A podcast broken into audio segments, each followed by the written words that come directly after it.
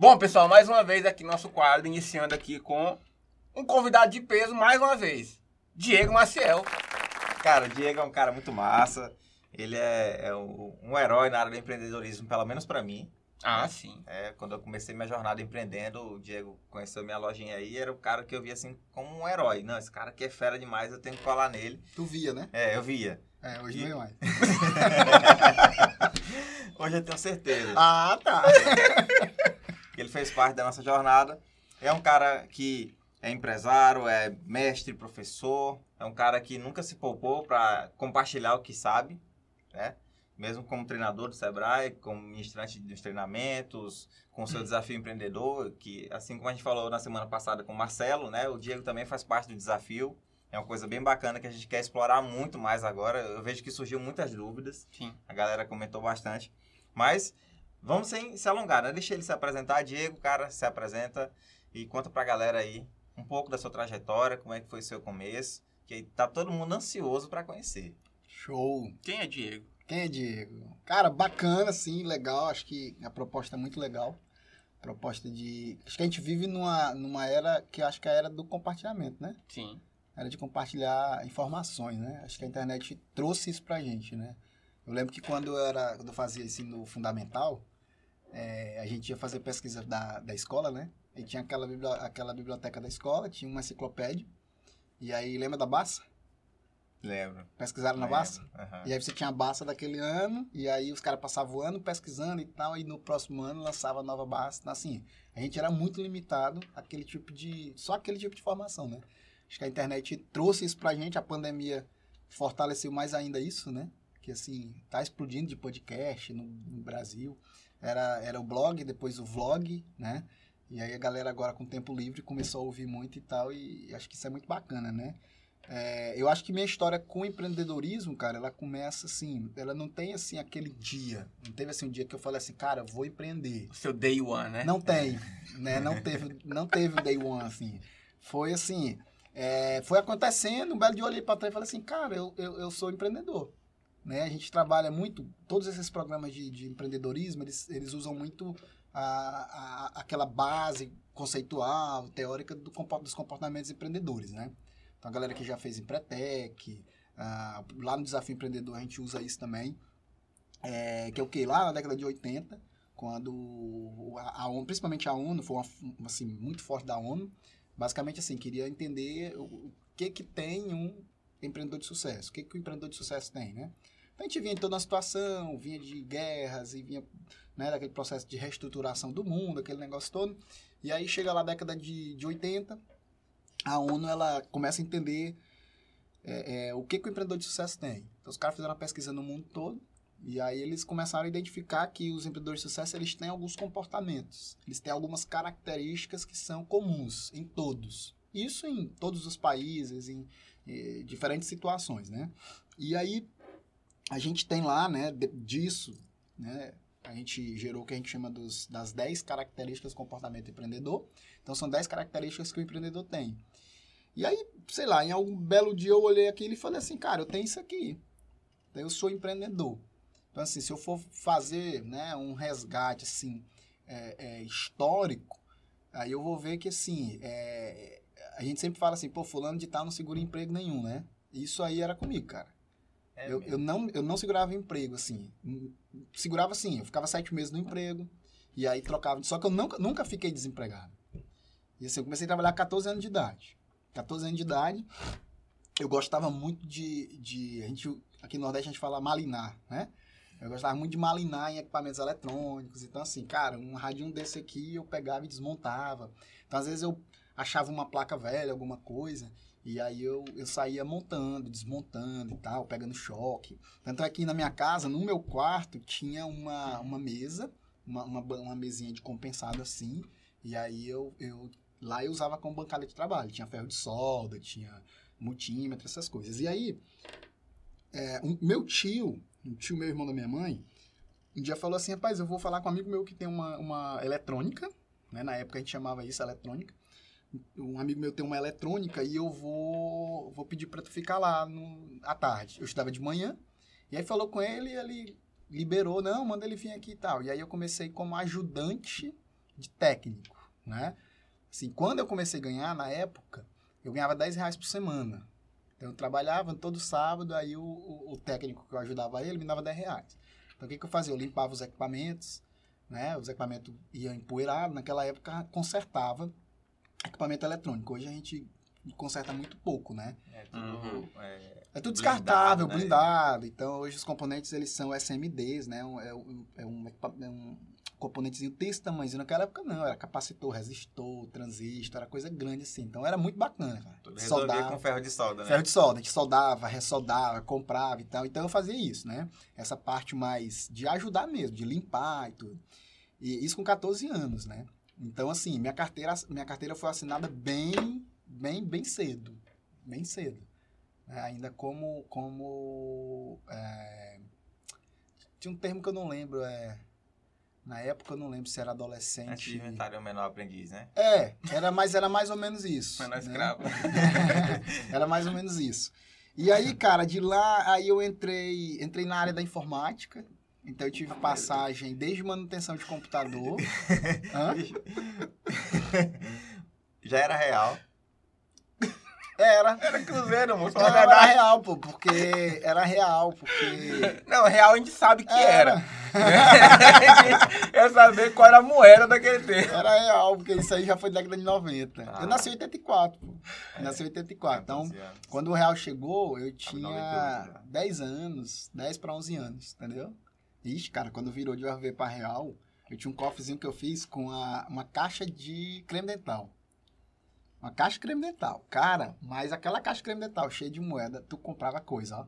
É mesmo. É, pô, porque foi bem assim que virou, que saiu da URV e foi pro real, né? Então, assim, a moeda tava, pô, era um, era um para um, né? Um real, um dólar. Então, a moeda tava super valorizada e tudo mais, né? E aí, é, eu trabalhando nessa eletrônica, eu lembro que o meu primeiro computador que eu montei foi um 286. 286. O dono da oficina, ele, ele tava fazendo upgrade na máquina dele, era um 286 a máquina da oficina, e ele tava mudando para um 386. Olha só. E aí ele comprou as placas, ele me deu as placas, me deu a placa mãe, me deu memória e tal. E aí eu fui e montei, me deu um HD de, eu não lembro, cara, quanto que era o HD, mas era alguns Ks, era coisa assim, muito pouco. E aí eu ganhei um monitor que era tela cinza. Era só cinza, não tinha cor. E aí eu fui juntando essas coisas, não tinha gabinete, e aí eu colocava nessa mesinha de compensado, colocava as placas, aí consegui uma fonte e tal, e aí fiz esse bicho funcionar. E era o dózão seco. Aí depois eu fui, fui mudando ele pra. Eu mudei, eu acho que pra um 386, depois um 486. E, e aí instalei o Windows 95. Foi o 3.1 eu não. Eu, eu acho que eu rodei nele uma vez. Mas aí depois eu já tinha uma máquina um pouquinho melhor e coloquei um, um Windows 95 nele. Né? Agora assim, de lá Aquela bandeirinha. era. Massa, Putz, bem demorava demais. Aí logo depois disso veio a extinção do dinossauro e o Diego começou a carreira empreendedora dele. Mas assim, de- aí demorou muito pra eu sair disso aí, pra eu ter uma máquina de verdade, assim. Aí eu só fui ter, cara, uma máquina de verdade mesmo, assim, que eu pudesse fazer alguma coisa, tipo assim, com 18, 19 anos de idade. E naquela época tinha compatibilidade, né? Os componentes. Que tu falou que é só mudando. Então é, é só tu mudava a memória, depois comprava a memória melhor. Que agora tá isso. É, tá mudando muito rápido, cara, É. assim. Tu pega uma máquina que ela aceita uma memória, e aí já vem uma outra máquina que já não aceita mais Uma aquela DDR3, memória. outra e tal. DDR4, É. acabou. Aí já não pode mais.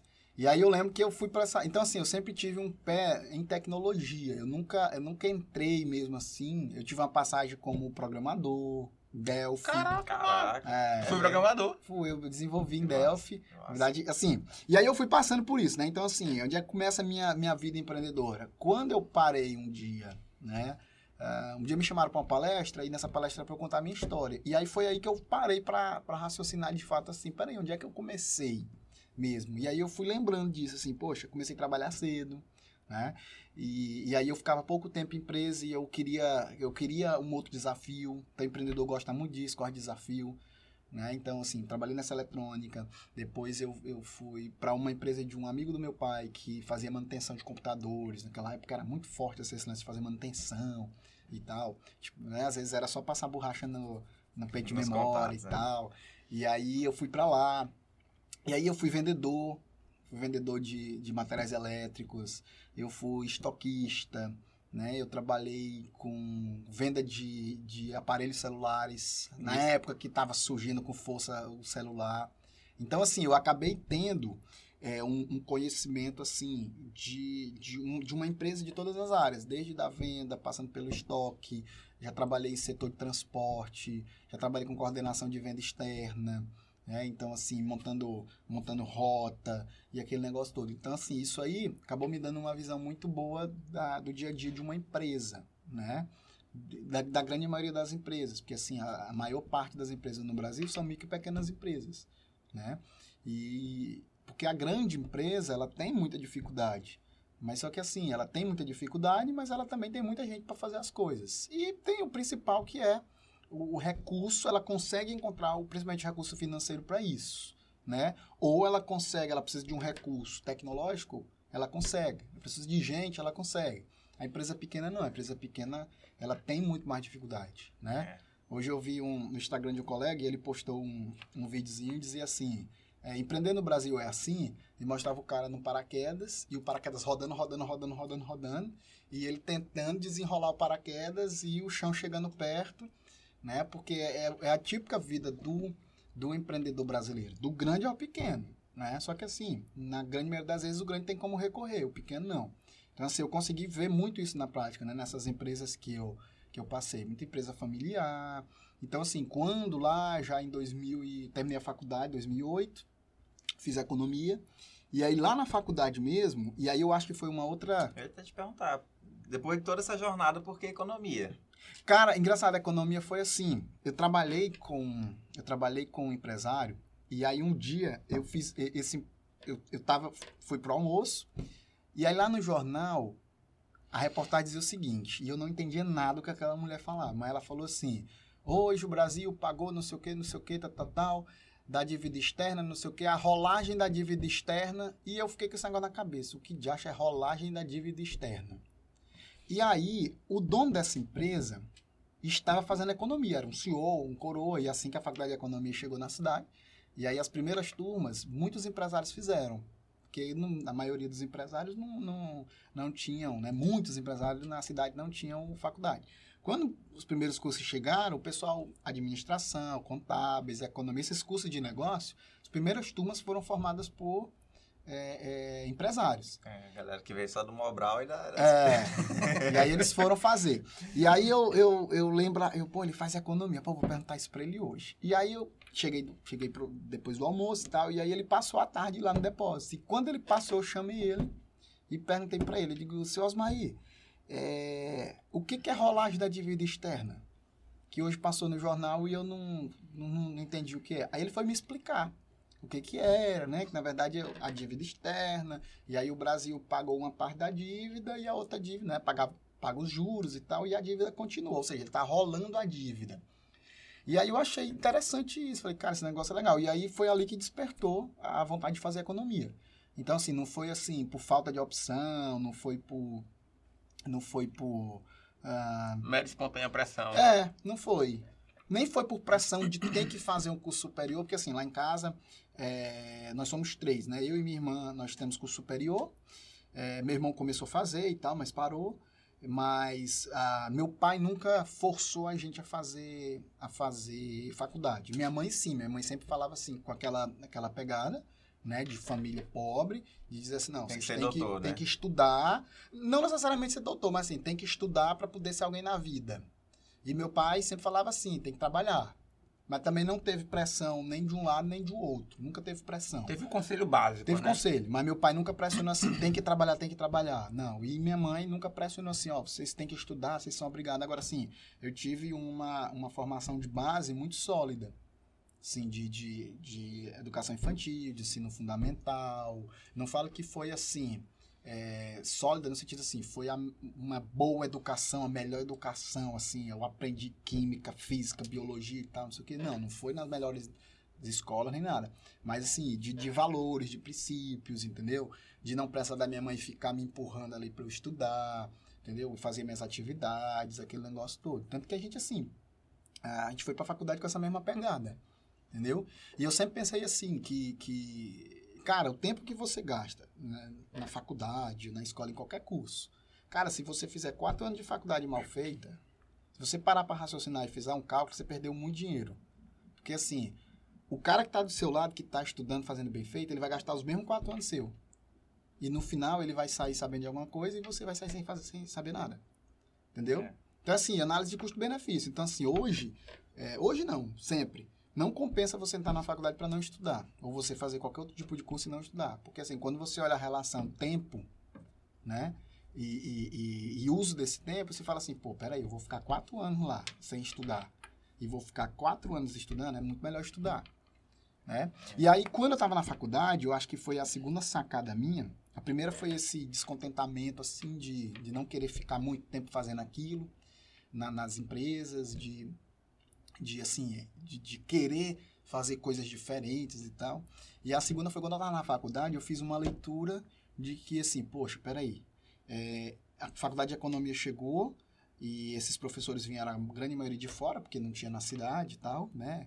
Isso aí, a, a, a desde esse tempo aí, 2008 para cá, é, a gente não tinha, no, no, Brasil de maneira geral, né? Que a, a situação da, de Imperatriz foi assim, essa situação de Brasil, né? Da expansão dos cursos superiores, da chegada das universidades, das faculdades privadas e tal, né? Aquela expansão que teve. Eu falei assim, cara, é, vai faltar professor, não tem professor para isso, tem vaga aí. E aí eu corri e fui fazer uma especialização. E, e aí quando eu estava terminando o meu último período, eu já estava matriculado numa pós. E aí eu fiz uma especialização na Universidade Estadual e eu fiz uma especialização em metodologia do ensino superior. Porque assim, eu falei assim, cara, não adianta eu, eu ter conteúdo se eu não souber passar esse conteúdo. E é. eu, pô, peraí, o, o grande segredo é isso. Para o cara ser um bom professor, o cara tem que saber dar aula.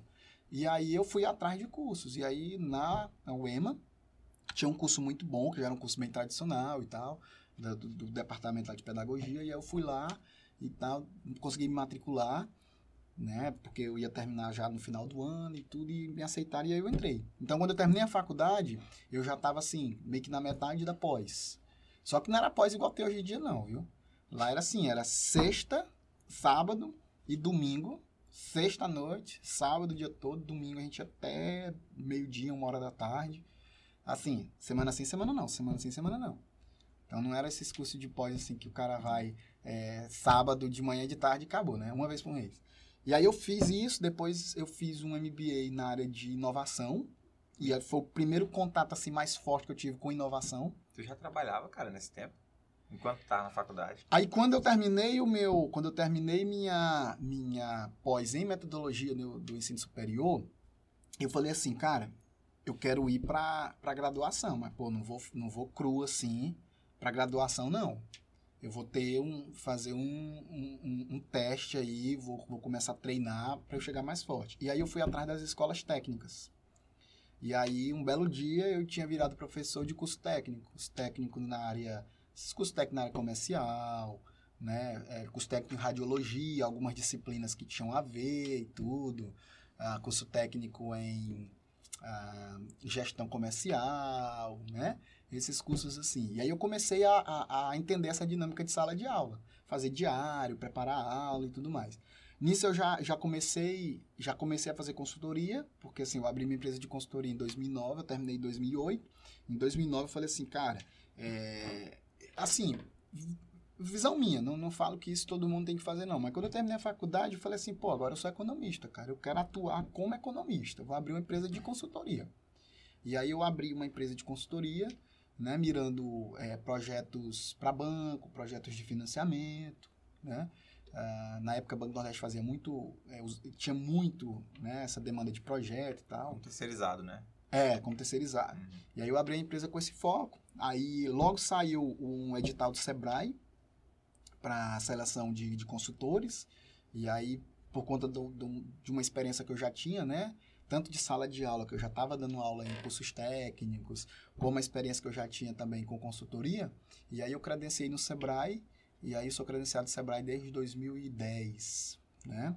Aí logo veio, então já tem 10 anos de consultoria do Sebrae, né? E aí logo veio FIEMA, no mesmo ano veio FIEMA. a FIEMA trouxe um, um programa para a região, que é o PROCEM, Programa de Certificação de Empresas Maranhenses. E aí eu participei de, de todas as edições do PROCEM aqui na região, que era um programa muito bacana, que é um programa que você certifica a empresa, então é certificação de qualidade mesmo. E eu trabalhava no, nos módulos voltados para gestão tributária, gestão contábil, gestão financeira. É, então, assim, eu acho que nesse momento em que eu, em que eu olhei para o mercado e falei assim, cara, vai faltar professor. Né? Eu acho que isso também foi uma, uma, um comportamento empreendedor. Porque entre as 10 características do empreendedor, tem uma que diz assim, busca de oportunidade e iniciativa. Né? E o que é busca de oportunidade e iniciativa? Busca de oportunidade é você olhar a oportunidade e ir atrás da oportunidade. Falar assim, opa, eu vi uma oportunidade aqui. Agora, a iniciativa é o que faz, de fato, se executar, né? É. Então, assim, no dia que eu olhei e falei assim, pô, vou dar aula em faculdade. E aí, eu fui treinar. E aí, eu fui treinar nos cursos técnicos, por quê? Porque o nível de conhecimento é, é, não é que ah, é mais fácil dar aula em faculdade para criança, uh, para o ensino médio, né? É, é, é, o desafio é o mesmo, né? É, por exemplo, eu dava aula para pessoas mais velhas do que eu, geralmente aquelas pessoas que estavam no mercado de trabalho, e final de semana eles queriam fazer um curso técnico, porque eles não tiveram oportunidade e tal. Só que assim, o nível de conteúdo para a, o, o, o estágio que eu estava Falei assim, pô, esse aqui eu dou conta de entrar agora, faculdade não. Uhum. E aí nisso eu fiquei um tempo, e aí a mesma faculdade que eu formei me chamou. Rapaz, tem uma vaga aqui. Tu não quer ser professor de economia, não? E aí eu falei, topo. E aí me chamaram, a gente conversou, aquele negócio todo. E aí eu entrei nessa, né? Uma disciplina aqui, outra ali e tal. E aí chegou um belo dia que eu tava com uma disciplina toda noite. E aí nisso já tem aí 10 anos de sala de aula, praticamente. Permanece é. lá? Não, eu, eu, eu fiquei, saí, Entendi. depois rodei por mais algumas, já, já trabalhei em, em quatro instituições. E aí, assim, 2015, um colega meu me chamou e falou assim, cara, vai ter concurso do Instituto. Bora fazer? Eu falei, onde tem, quais são as vagas aí? Ele falou, cara, tem vaga para Buriticupu e tem vaga para São Luís. Eu falei, cara, não quero nenhum dos dois. eu falei, putz, São Luís, cara, Buriticupu. Eu falei, rapaz, mas bora fazer pra, pra, pra ver como é que a gente tá. Eu falei, bora. E aí, cara, eu fiz a inscrição. Fiz a inscrição junto com ele, dei uma olhada no conteúdo, dei uma revisada e tal, e vamos pra prova. E aí não parei para estudar pra prova, né? Eu só dei uma revisada em alguma coisa assim e tal. Tipo assim, aquele tema que você né, tá lá e você fala assim, cara, deixa eu ver se ainda lembro disso e tal. E aí fomos pra prova. Chegamos na prova, a gente tinha vários professores que foram nossos professores na graduação na sala. E aí começou aquele, ixi, os caras estão aí e tal, né? Bora fazer, bora fazer. E naquela brincadeira, cara, eu passei a primeira etapa, fui para a segunda etapa, fui para a terceira etapa e cada vez que ia, ia ficando um monte de gente. E a gente passando, até que cheguei na última etapa. E aí fui para a última etapa, e aí tinha prova escrita, tinha prova de título, tinha prova didática, né, aquele negócio todo. Acho que eram cinco etapas. É, cinco ou quatro etapas. E aí eu passei na, na última etapa. E aí, a única vaga que tinha, é, eu peguei. E aí, quando saiu o resultado, aí eu falei assim, cara, e agora, velho? O que é que eu vou fazer? Porque eu não quero ser funcionário público, não nasci para isso, né? Mas agora a tentação é grande, né? E aí foi uma outra coisa que eu aprendi, né? A gente fala muito que é, concurso é estabilidade, né? Mas uma coisa que eu entendi lá no IFMA, e aí passei, fui chamado, e aí falei, cara, quer saber do negócio? Deixa eu testar isso. Vou testar, e se eu ver que não tá legal, eu saio. E aí, quando eu tava lá dentro, que eu comecei a entender? Eu falei, cara, estabilidade tem outro lado. Que a galera às vezes não, não, não percebe. É que assim, estabilidade é você vai ganhar isso, que pode até ser bem, né? Você vai ganhar bem, né? Uh, mas é só isso, pô. Então, assim, pô, é um salário que normalmente pagam 2 mil, mas na iniciativa, na, no, no poder público paga 5, ou paga 7, ou paga 10. O cara fala, pô, o cara ganha bem. Mas, cara, tu ganha aquilo ali a vida toda. Então, é 12 mil, é 12 mil. Aí, beleza. Aí o cara pode pensar, pô, mas 12 mil é um salário bom para a média de Brasil, né? Tá, cara, mas é só isso a vida toda. E eu comecei a perceber isso. Eu falei assim, cara... E dedicação exclusiva, né? Dedicação exclusiva. Aí, beleza. Aí, o concurso anterior ao meu não era. O meu já foi dedicação exclusiva. E aí, eu comecei a entender, assim, como é que faz pra mudar a dedicação. Aí, tinha um período lá de probatório e tal, aquele negócio todo. E aí, eu comecei a olhar e falei assim, cara, não nasci pra isso aqui. Mas tu passou pra. Tu foi exercer onde? São Luís ou Buriticupu? Buriticupu. Mais Passei perto pra Buriticupu. Mais perto, 200 e poucos quilômetros, 220 quilômetros e tal. Só que assim, aí eu tava com, com já tinha Heloísa e Gustavo, né? E assim, as crianças pequenas em casa. Esse era E um, tal. era um parênteses que eu queria fazer. Porque a gente, a gente focou no, no Diego pesso- profissional, que foi pra faculdade, mas a gente não sabe como era a vida pessoal dele, assim, por exemplo. Se tu já trabalhava com alguma coisa pra se manter, que foi mais ou menos isso que eu queria perguntar naquela época, né? Quando, Naquela eu, época. Quando, quando eu intervi, né, aqui. Uhum. E quando foi que entrou a tua esposa e teus filhos na, nessa, nesse intervalo de tempo aí, Cara, né? eu Porque casei, eu, É. eu casei muito, eu casei muito novo. É um desafio pro empreendedor. Tem muita gente que passa por essa, né? O cara se junta muito cedo e depois tem que empreender para sobreviver e tal. Na tua história parece que foi mais organizado um pouco.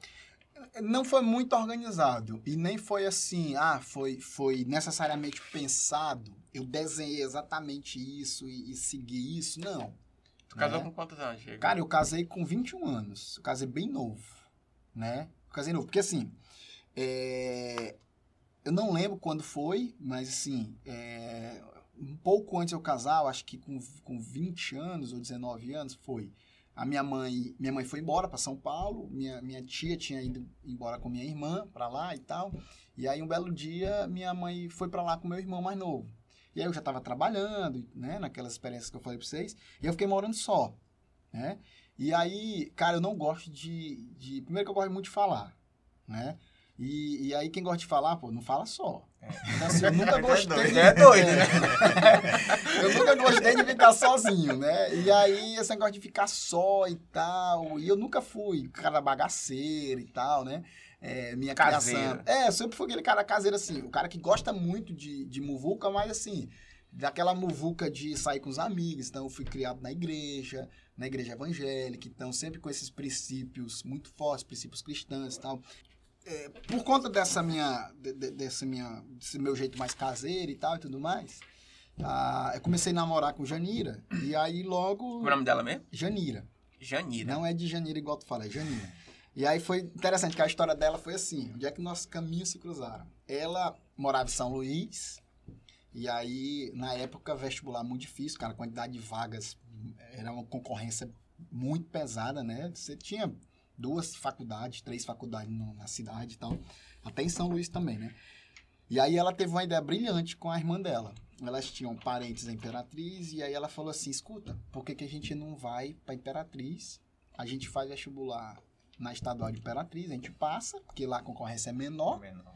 e aí a gente vai e transfere para São Luís. E pronto. E aí, cara, na cabeça dela tava desenhado o plano perfeito. A gente faz Imperatriz com concorrência baixa, matricula, transfere para cá e tal. Teve a iniciativa. Aí vamos lá. Veio, falou com a prima dela, não, vem, tá, tá, tá, elas vieram. E aí durou só quatro anos esse processo. E elas nunca conseguiram transferir. Até com o reitor elas conversaram. Então elas terminaram o curso. Terminaram o curso e nunca transferiram. Ainda bem, né? A igreja que eu frequentava era a igreja em que um belo dia ela passou na porta e viu que era a mesma igreja de São Luís falou assim: Ah, tem igreja aqui, vamos frequentar. E aí foi onde a gente se conheceu. E aí, um belo dia, terminou a faculdade, e aí ela tinha vindo pra cá pra fazer faculdade. Né? E terminou a faculdade. E aí a gente namorando, aí um dia eu pisei o pé na parede e falei assim: aí te desce, tu vai embora ou tu vai ficar?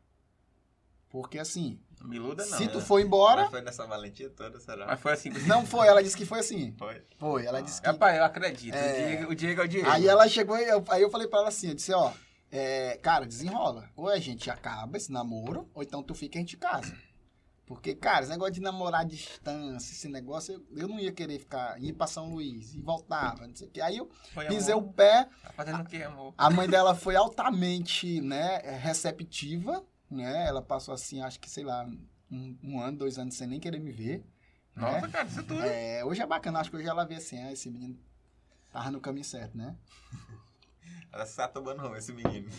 Mas na época, cara, na época eu tinha cara de menino, eu ainda tenho hoje, né? Na época eu era magro, Muito magro. É, ah, Eu tinha cara de menino, então, tipo assim, ela imaginou que eu não ia ter futuro, né? Mas, enfim, casei. Ah, com, acho que quatro anos de casado, foi. Quatro anos a gente teve o Gustavo. Então, assim, quando eu já tava viajando, fazendo treinamento, consultorias e tal, já tinha as crianças, né? Então, assim, cara, é, é aquela decisão que o cara tem que tomar. Assim, não tem como o cara... Ah, o cara que é caseiro, ele ficar em casa 24 horas. É impossível. né? Você tem que trabalhar, você tem que fazer, fazer a coisa rodar, né? Mas assim, eu sempre, sempre consegui ter um tempo pra ficar. É lógico que sempre, cara, a gente vai ter reclamação dos filhos, da mulher. O filho, ele sempre acha que a gente fica o tempo todo fora. A mulher também acha que a gente fica o tempo fora demais, né? Então sempre vai ter esse tipo de depois não- reclamação. depois não- Mas assim, a gente tem que ir conciliando, assim. É, de fato, é, eu era muito, muito, muito. Hoje eu não sou tanto, mas eu era muito orcaholic mesmo, assim, pesado. Assim, teve um tempo, cara, assim, que... Até porque, assim, minha carreira, pô, foi, fez assim, né? De onde eu vim, né? E um belo dia eu começar a ganhar bem e tal.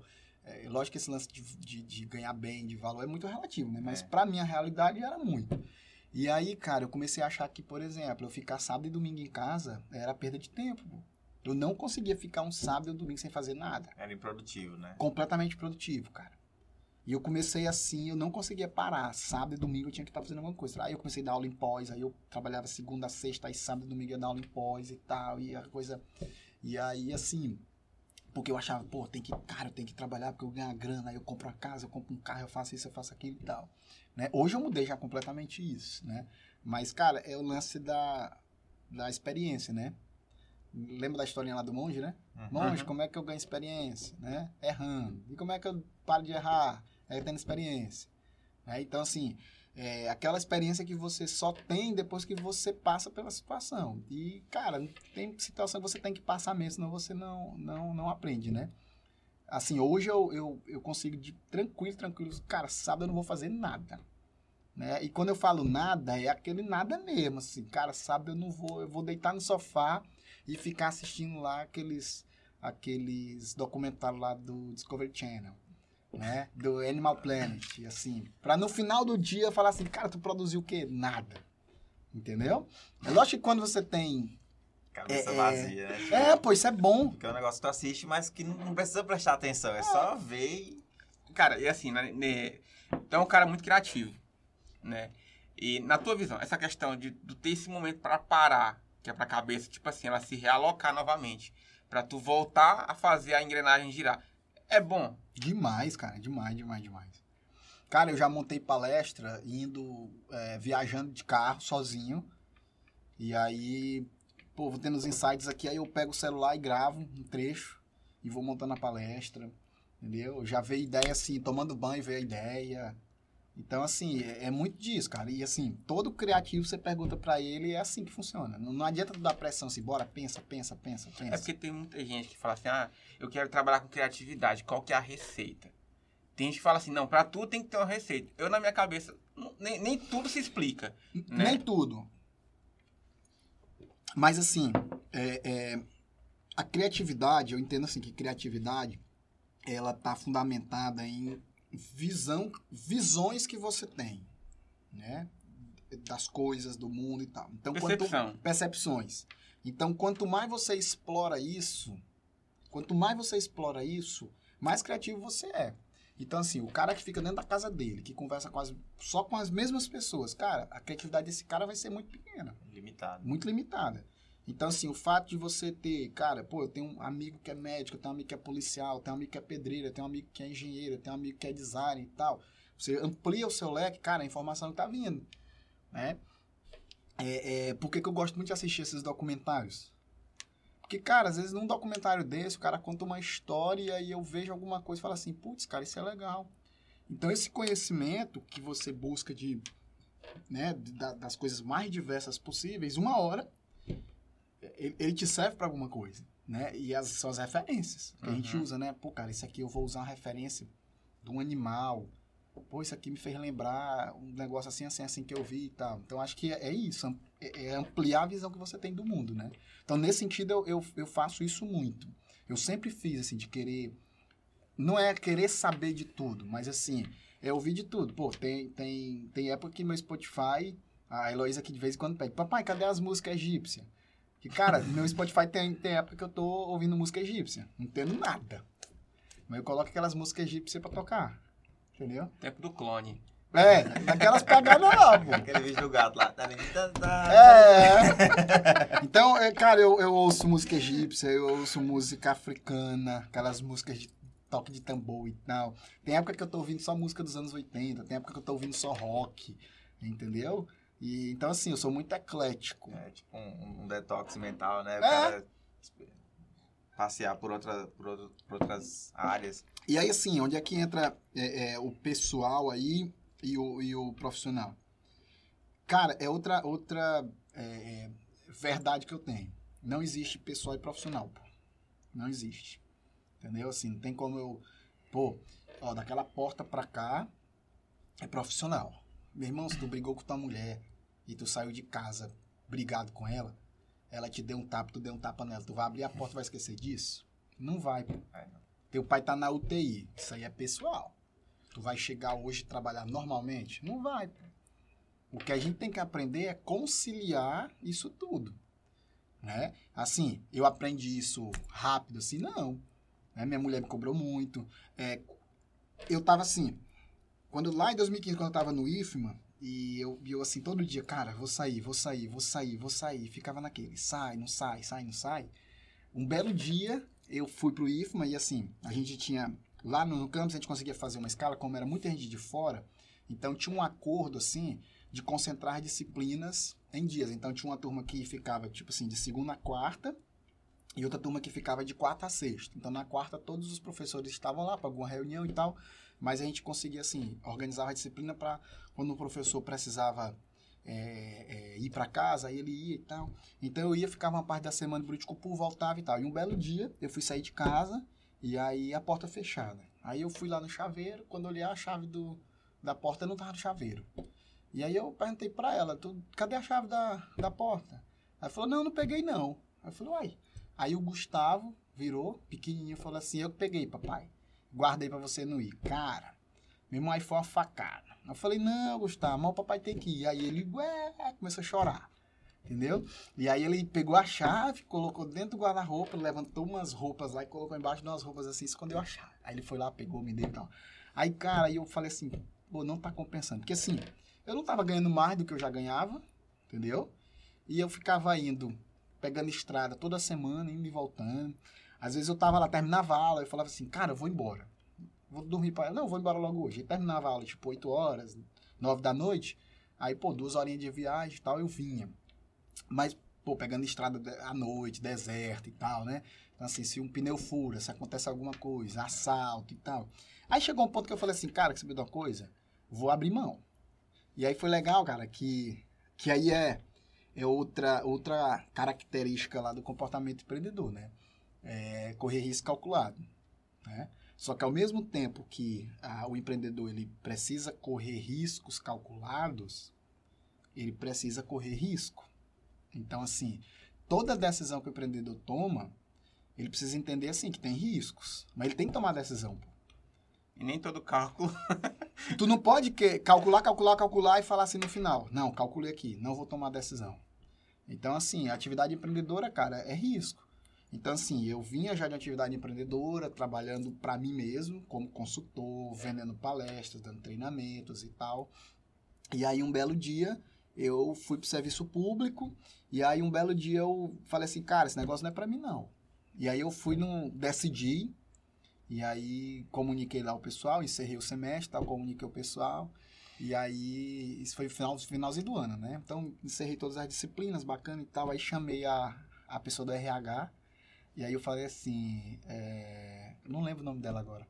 Ô fulana, deixa eu te perguntar, como é que eu faço para pedir minha exoneração?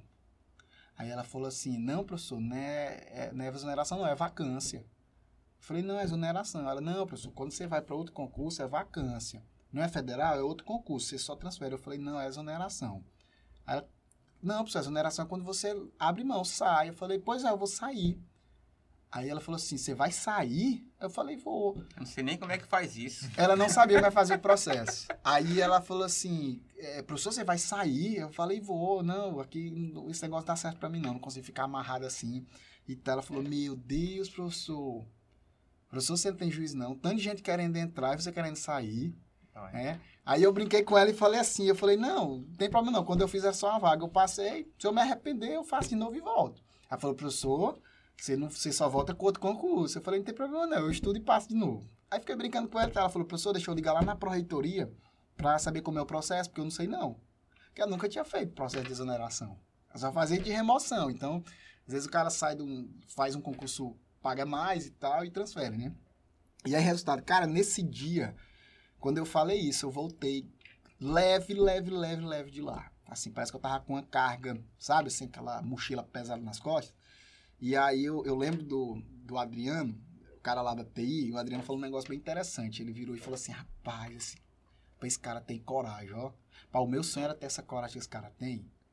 E aí eu vim nesse dia de lá com isso martelando na cabeça. Falei assim, cara, o cara tem um sonho e ele vai morrer com aquele sonho sem con- concretizar o sonho porque ele não teve coragem. Né? Porque ele falava que ele tinha vontade de montar uma loja de informática e tal, né? É, não vou entrar no, né, na situação dele. Cada, cada um tem a sua situação. Mas, assim, uma outra, é, é, uma outra característica minha, assim, eu sou muito decidido, cara. Eu falo assim, eu vou pra ali, eu vou e, e eu vou, né? Hoje, né? Hoje, assim, por conta de experiência de vida, três filhos, né? Aí há dois anos chegou o Danielzinho e tal. Então, assim, é, aí muda completamente a percepção. Por exemplo, a, a minha, hoje, a, a minha propensão a correr risco, ela é muito menor do que era no passado. Entendeu? Porque hoje, assim, pô, se eu quebrar hoje, eu não tô sozinho, né? Quebra eu, quebra minha mulher, quebra meus filhos. Então, assim, muda muito essa percepção, né? Pô, peraí, cara, tem que ter o seguro de vida. Pô, tem que ter o plano de saúde. Pô, tem que ter isso tal. Então, você vai se armando, né? De algumas ferramentas que antes você não tinha. E, e assim, é muito comum pro cara que tá começando a empreender, o cara novo, ele entra e faz muita burrada. Né? Ele faz muita burrada. O perigo é quando uma burrada dessa dá certo. Porque aí o cara acha que aquilo ali é regra. Ele ganha confiança. Ganha confiança demais, ele acha assim, não, pô, mas deu certo, eu errei aqui, fez de todo jeito e deu certo, e ele vai fazendo. Então, assim, você tem que conciliar essas duas coisas. Você não pode ser aquele cara altamente tradicional de achar que, cara, mas eu tenho que ter dinheiro guardado aqui, porque se acontecer alguma coisa, e às vezes passa a oportunidade, você não pega aquele dinheiro para comprar aquilo, porque você fala, ah, se der alguma coisa errada, eu tenho que ter esse, essa reserva. Reserva de emergência. Sempre vai ter. Porque você tá preparado pra aquilo, velho. pra, pra quem estuda a lei da atração, por exemplo, né? Meu amigo. Se você se preparou, eu separei, eu separei 10 mil reais, porque no dia que tiver algum acidente, algum imprevisto, algum problema de saúde, eu vou gastar. Vai acontecer isso aí, cara. Você vai gastar esse dinheiro. Agora, você não ter nada É. e precisar, Aí, também- aí também é o risco. É. né? Então, assim, eu acho que vai muito dessa programação que você tem na sua mente de falar assim, cara, não, isso aqui é porque se acontecer alguma zebra, acontecer alguma zebra, acontecer alguma zebra, né? Não é assim. Mas, assim, é, é, eu- eu sempre tive isso, né? Assim, de, cara, eu quero ir para ali, vou. Então, assim, foi bacana a experiência que eu tive de serviço público, muito bacana. É, não é para mim, por quê? Porque, assim, pô, se eu desse é, cinco disciplinas a mais, o meu salário era aquele. Entendeu? Se eu falasse assim, não, pode me passar esse projeto aqui, eu quero esse projeto, quero aquele outro, quero aquele outro, quero aquele outro. Meu salário era aquele. E aí, assim, eu, eu, eu, eu gosto muito da, daquela cultura da meritocracia, né? É, entre aspas. Eu tô até refletindo um pouco mais sobre isso, né? Porque, assim, meritocracia, com igualdade, com equidade, eu tô tentando refazer, assim, meus, meus, meus conceitos, né? Mas, assim, eu, eu acho massa a atividade empreendedora, porque, cara, tu quer ganhar mais? Rala e ganha mais. Não, eu quero ganhar menos. Eu piso o pé no freio e ganho menos, né? Lógico que hoje, hoje eu queria ganhar mais. A gente sempre quer ganhar mais, né? Óbvio. né? É, hoje eu não posso tirar o pé do freio, eu não posso tirar o pé do acelerador. Né? Por quê? Porque eu ainda não consegui ter a liberdade financeira que, que por exemplo, assim, cara, é, eu vou passar seis meses viajando pelo mundo sem, sem trabalhar. Hoje eu ainda não consegui isso. Né? Assim, se eu passar seis meses sem trabalhar, eu passo seis meses sem faturar. Eu passo seis meses sem ter dinheiro. Né? Então, assim, é, é, é um desafio para mim hoje, é conseguir ter aquela tão sonhada liberdade financeira, no sentido assim, cara, eu vou passar um ano viajando pelo mundo, né? Mas, assim, com o passar do tempo eu consegui muito é, é, ir equilibrando mais essa situação de família, né? De filhos e tal. Então, é, que é um grande desafio aí do empreendedor, né, cara? Assim, eu É. sempre falo muito assim, cara, você é, montar uma empresa para você perder amigo, perder família. Né? Ontem eu encontrei um cara no supermercado, cara lembrou de mim, pô, de muitos anos, assim, mais de 10 anos atrás. E aí eu falei, pô, legal, cara, e aí tá indo pra igreja ainda? Aí ele falou assim, cara, não vou porque eu não tenho tempo. Aí eu sorri e falei assim, cara, conta outra, porque essa aí não cola, né? O cara tem tempo do supermercado, não tem tempo na igreja, né? É, é o cara que ele mesmo ele se auto-sabota, né? É, tu falou um negócio muito bacana, que tem muita gente que fala assim, tem uma, tem uma, uma certa percep- percepção de que na vida, se você não tiver um concurso, você não vai ter sucesso. Tem muitos pais, né? Eu tiro pelos meus. Ah, tu tem que passar num concurso, né? E quando o cara decide trilhar um caminho, contornar aquela, aquela, aquele pensamento com uma visão diferente, muitas vezes tu é até apedrejado. Tu foi, no caso, quando tu falou assim, não, eu vou sair do IFMA, a tua família te, te apoiou, como é que foi isso? Não, assim, eu não tive. é, acho que como o pessoal já, já, já, já sabia, né, do, do jeito que eu era, é, não teve, assim. Foi mais, foi assim, o pessoal ia falar assim, cara, tu é corajoso, rapaz, tu, tu é doido, eu não faria nunca isso. Já, essa, Entendeu? essa- Foi é muito assim. É a segunda história que eu ouço de uma pessoa que abandona, que abandona né, um concurso federal. E É, a, a galera fala assim, esse cara é doido. é louco. É, Aí o, o primeiro que eu ouvi, o cara chegou pra mim, a- ele, ele me mostrou, né? Tá aqui a minha Exoneração. a minha exoneração. E a visão de uma pessoa que, que faz isso, né? É uma visão de um cara que, que tem uma visão de longo prazo, uma visão muito ampla do que quer pra vida. Né? Ele chegou pra mim e falou assim, cara, tá bem aqui a minha carta de alforria. Desse jeito. Desse jeito, sem brincadeira. Aí eu, eu, eu não tinha a visão que eu tenho hoje. Eu fiquei Sim. olhando pra ele assim e falei assim, rapaz... é. Comigo foi Entendeu? muito assim. E ele, ele conseguiu ficar na nossa mesa, viu? Se quiser mandar uma foto É. depois, o segundo Vou herói. botar, herói, herói. É, É. depois eu quero uma foto pra tu colo- pra te colocar Vamos aqui do colocar. lado aqui. Viu? Colocar desse jeito, assim. Tipo isso. Mas te, é, te cara, leva lá na Tietriza é- a gente faz uma foto bacana assim. Tietriz. É. Meu amigo Tietri, Gisele. Tô devendo uma. Disse que eu vou dar uma cadeirinha de, de alimentação pra filha da, da Gisele, né? E do Tietri. O que, que tu vai dar pro Natan mesmo? Tiele, né? Aí. Hã? Tiele, né? O nome. É, eu, eu já coloquei um monte de, de nome nela, né? Tiesa. É, eu disse que ela, eu, eu disse que ela pra ela colocar. O último foi como? É, não lembro, mas eu já botei um monte de nome lá. Cara, assim, eu acho que. que é, acho que é muito. Eu tenho tentado aprender, não é fácil, não. Mas assim, hoje eu, hoje eu tava até conversando com minha esposa sobre isso, assim. O tanto que a inteligência emocional é importante pra gente, né? No sentido de quê? De você dominar suas emoções. Certeza. No sentido de assim, cara, pô, tem uma conta pra pagar. Não tem dinheiro pra pagar. E aí? Eu vou ficar louco por causa disso? Vou me matar. Não tô dizendo que o cara tem que ser responsável. Ah, tô devendo. Ah, deixa um dia eu pago. Não, não é isso. Mas assim, cara, às vezes você se pega com uma situação. Vira e mexe, eu tenho assim algumas coisas com, com minha mãe. Porque, tipo assim, você tá com essa caneca aqui, a caneca cai no chão, pá, quebra. Aí minha mãe fala assim, ô meu filho, ô meu filho, quebrou a caneca e tal. Não sei. Cara, às vezes não vale. O O estresse. estresse, assim, pô, foi 30 reais a caneca, foi 15, foi 10, foi 5, né? E assim, só que a gente tem um monte de situações canecas assim no nosso dia a dia, né? E a gente tem que ter muito esse cuidado. Então, assim, é, nessa minha, minha jornada lá no serviço público, isso estava começando a me afetar de uma maneira assim, de, sabe, eu começar a pensar assim, cara, eu vou ficar, vou, eu vou ficar nisso aqui o resto da vida.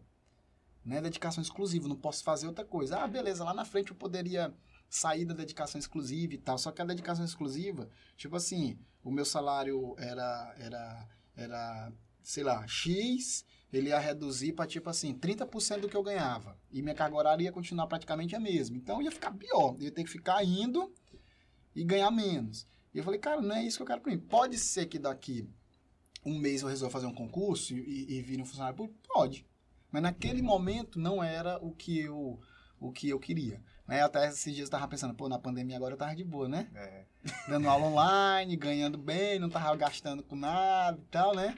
Mas assim, cara, naquele momento é, é, foi interessante. Fiquei um ano, saí, e aí quando eu saí eu voltei, né, pra, pra, pra faculdade que eu, que eu lecionava, e continuei minha... Nesse ano que eu fiquei, eu fiquei praticamente um ano sem fazer consultoria, né? Já tinha oxigênio, que a gente não falou dessa etapa do oxigênio. É, perguntar. Vamos entrar. Cara, Bora. Vamos entrar nela. a gente não. é, A gente trouxe um convidado aqui, mas a gente não entrou, adentrou muito nesse assunto oxigênio. Aham. Eu queria perguntar pra ti é, o que que é o- que foi oxigênio? Qual, como foi o Qual foi o insight? início, né? Qual foi o insight que teve para o negócio nascer? Porque, querendo ou não, a Oxigênio aqui em Imperatriz hoje, ela foi um canal de- muito disruptivo para muitos profissionais. Inclusive, né, até falou, É. para nós. Sim, A Like nasceu- A lá Like dentro. nasceu lá dentro. É. Né? Então, bicho, É, nesse Eu- sentido, eu, sou eu- o pai da like, É. né? tu é pai da Like. Tem que pedir a benção, né? né? Inclusive, a pensão tá, tá em atraso. É, né? É, porque a gente só tem três anos aqui, pô. Não, mas para uma empresa, três anos já, já tá amadurecendo. É, tem né? que pagar o pai. Então, Mas assim, ó, é, como é que foi o oxigênio? Eu, eu, eu fazendo consultoria, e assim, a gente tava até falando aqui antes de, de, de iniciar, que assim, eu sempre tive uma, uma, uma autorresponsabilidade, né, ou uma autocobrança muito forte no sentido assim, cara, pô, né, eu tenho que fazer aquilo que eu falo, ou aquilo que eu penso. Cara, eu não consigo fazer uma coisa e pensar outra. Entendeu? Então, assim, por exemplo, é, parece louco isso que eu vou dizer assim. O cara fala assim, pô, esse cara é louco, é, é utopia, mas tipo assim, um da, um, um- talvez assim, 70% da minha decisão em sair do, do concurso foi simplesmente porque eu não concordo com concurso público. Por quê? Aí é, uma, é, é tema para outro podcast. Sim. pronto, já tá Né? marcado, viu? Eu não acho que o Estado ele tem que fazer tudo e que tem que pagar gente é, o salário lá em cima, né? E assim, pô, vendo o cara ganhando muito e, e dando duas disciplinas. Pô, tinha um cara, porque ele dava uma disciplina porque só existia uma disciplina no campus para ele lecionar.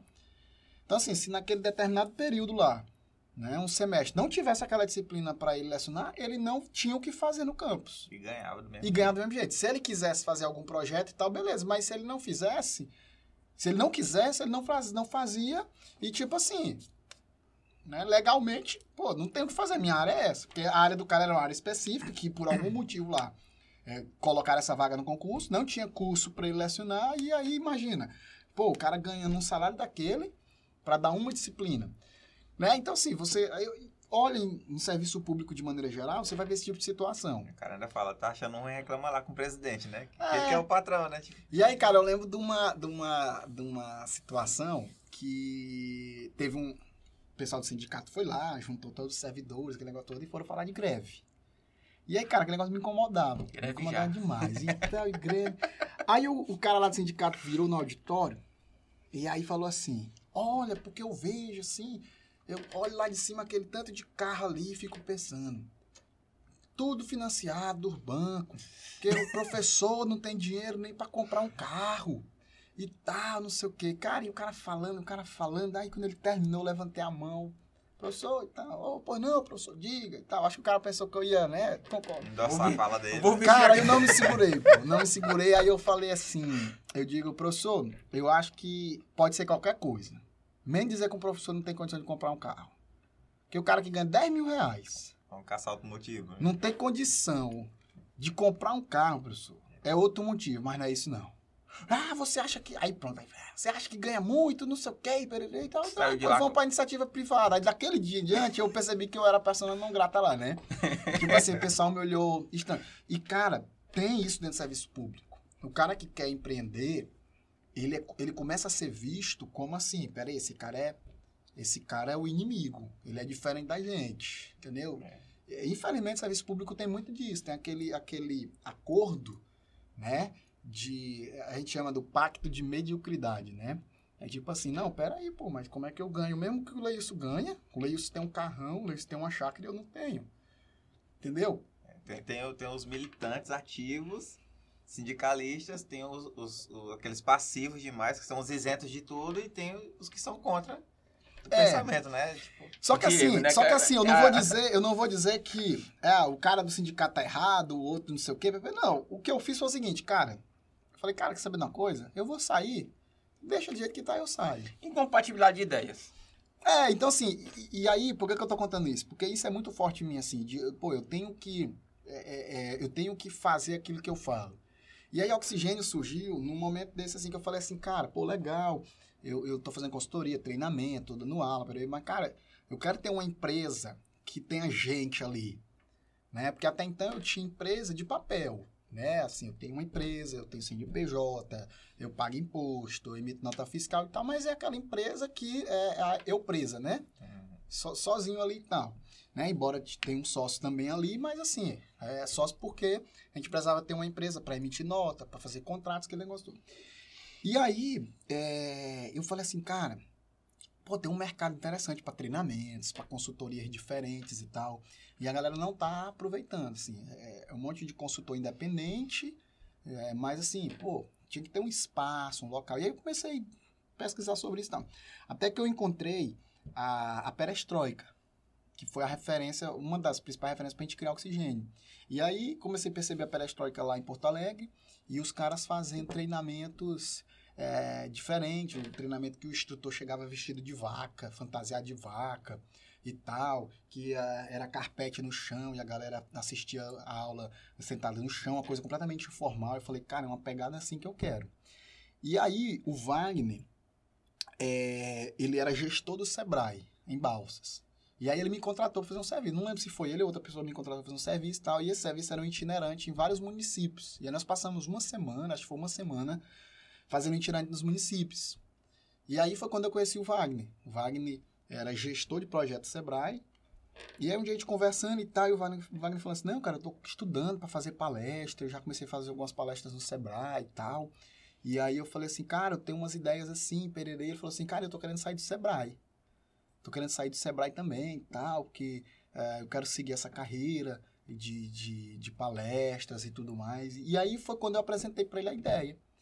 Eu falei, cara, eu tô com uma ideia mais ou menos assim. Eu já tinha conversado com outro colega aqui, consultor, né? Um dia eu falei assim, cara, por que a gente não aluga um espaço? E aí a gente monta nosso escritório, a gente abre para outras pessoas também usarem, faz um coworking e a gente faz, eh, vende palestras, treinamentos e tudo mais. A gente até olhou alguns pontos, mas assim, a coisa não, não engrenou, né? E aí eu fui, falei isso pra Wagner, falou assim, cara, bora montar essa parada? Eu falei, bora. E aí, desse dia, né, a gente, isso a gente tava lá em, lá em Paraibano, Brejo Paraibano. Brejo Paraibano, na Câmara Municipal, fazendo atendimento lá e tal. E aí eu contei isso pra ele, ele falou assim, bora. E de lá pra cá a gente foi desenvolvendo o conceito. E aí, ah, pô, vamos montar, vamos montar esse coworking. E aí a gente foi, uma outra característica empreendedora aí, que é a busca de informação, né? Cara, bora, bora visitar coworking. Porque até então não tinha. Tinha assim, teve um no Maranhão, lá em São Luís, aí ele funcionou um tempo, depois fechou. Então não tinha assim um coworking mesmo de, de verdade, assim, né? A gente até brinca dizendo que, na verdade, o nosso foi o primeiro coworking do Maranhão. Porque assim, teve um em São Luís, fechou. Aí depois a gente abriu aqui, aí abriram outros em São Luís, né? É, a Waka, que foi o, talvez o principal coworking mesmo de São Luís. Tem o Na Fonte, que esse eu não conheci, conheci a Waka. E aí depois outros coworkings foram abrindo, né?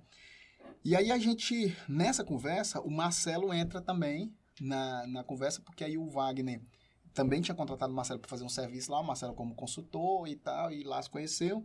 Um belo dia o Wagner precisava vir para Imperatriz, e aí o Marcelo falou, não, pô, fica lá em casa e tal, e nisso a gente acabou estreitando esse relacionamento. E aí, eu e Wagner fomos, fomos fazer um mochilão aí no Brasil para conhecer coworks. Então a gente comprou as passagens, botou a mochila nas costas, falou assim, cara, não leva mala, vamos levar só mochila mesmo. E aí a gente foi visitar coworking Recife. Então a gente visitou espaços de inovação, coworking em Recife, João Pessoa. Aí eu fui visitar Rio Grande do Sul, na época eu estava fazendo mestrado. E aí eu é, fui pro mestrado e tirei uns dias e fui para Porto Alegre. Aí visitei a Perestroika, visitei a saída da Perestroika, visitei incubadoras de empresas. Cara, a gente saiu visitando muita gente, né? É, fomos para São Paulo, visitamos coisas. E aí a gente saiu visitando e montamos o conceito. E aí, um belo dia, o Marcelo, ouvindo essa história e tal, não sei o que, a gente chamou o Marcelo. E aí o Marcelo entrou na sociedade. E aí eu, Wagner e Marcelo fundamos a Oxigênio Coworking, né? E aí foi, foi bem legal a, a, a proposta, né? A Oxigênio foi massa, porque assim, talvez é um, é um tema para outro podcast, né? Até os quatro tem um Tá que aqui já. voltar mesmo, né? É contar assim, a, é contar assim as lições que hoje a gente tira da Oxigênio. Cara, se a gente fosse montar hoje a Oxigênio, era totalmente diferente do que a gente montou, né? Não vou dizer a gente, mas eu, né? É, porque assim, é, um dos pontos depois, lá na frente, quatro anos depois, a gente resolver encerrar, foi principalmente assim, é, visões diferentes que os sócios tinham. Porque aí o Emanuel entrou depois, já um ano, é, foi um ano antes da gente fechar, um ano entrou, então nós ficamos quatro sócios, né?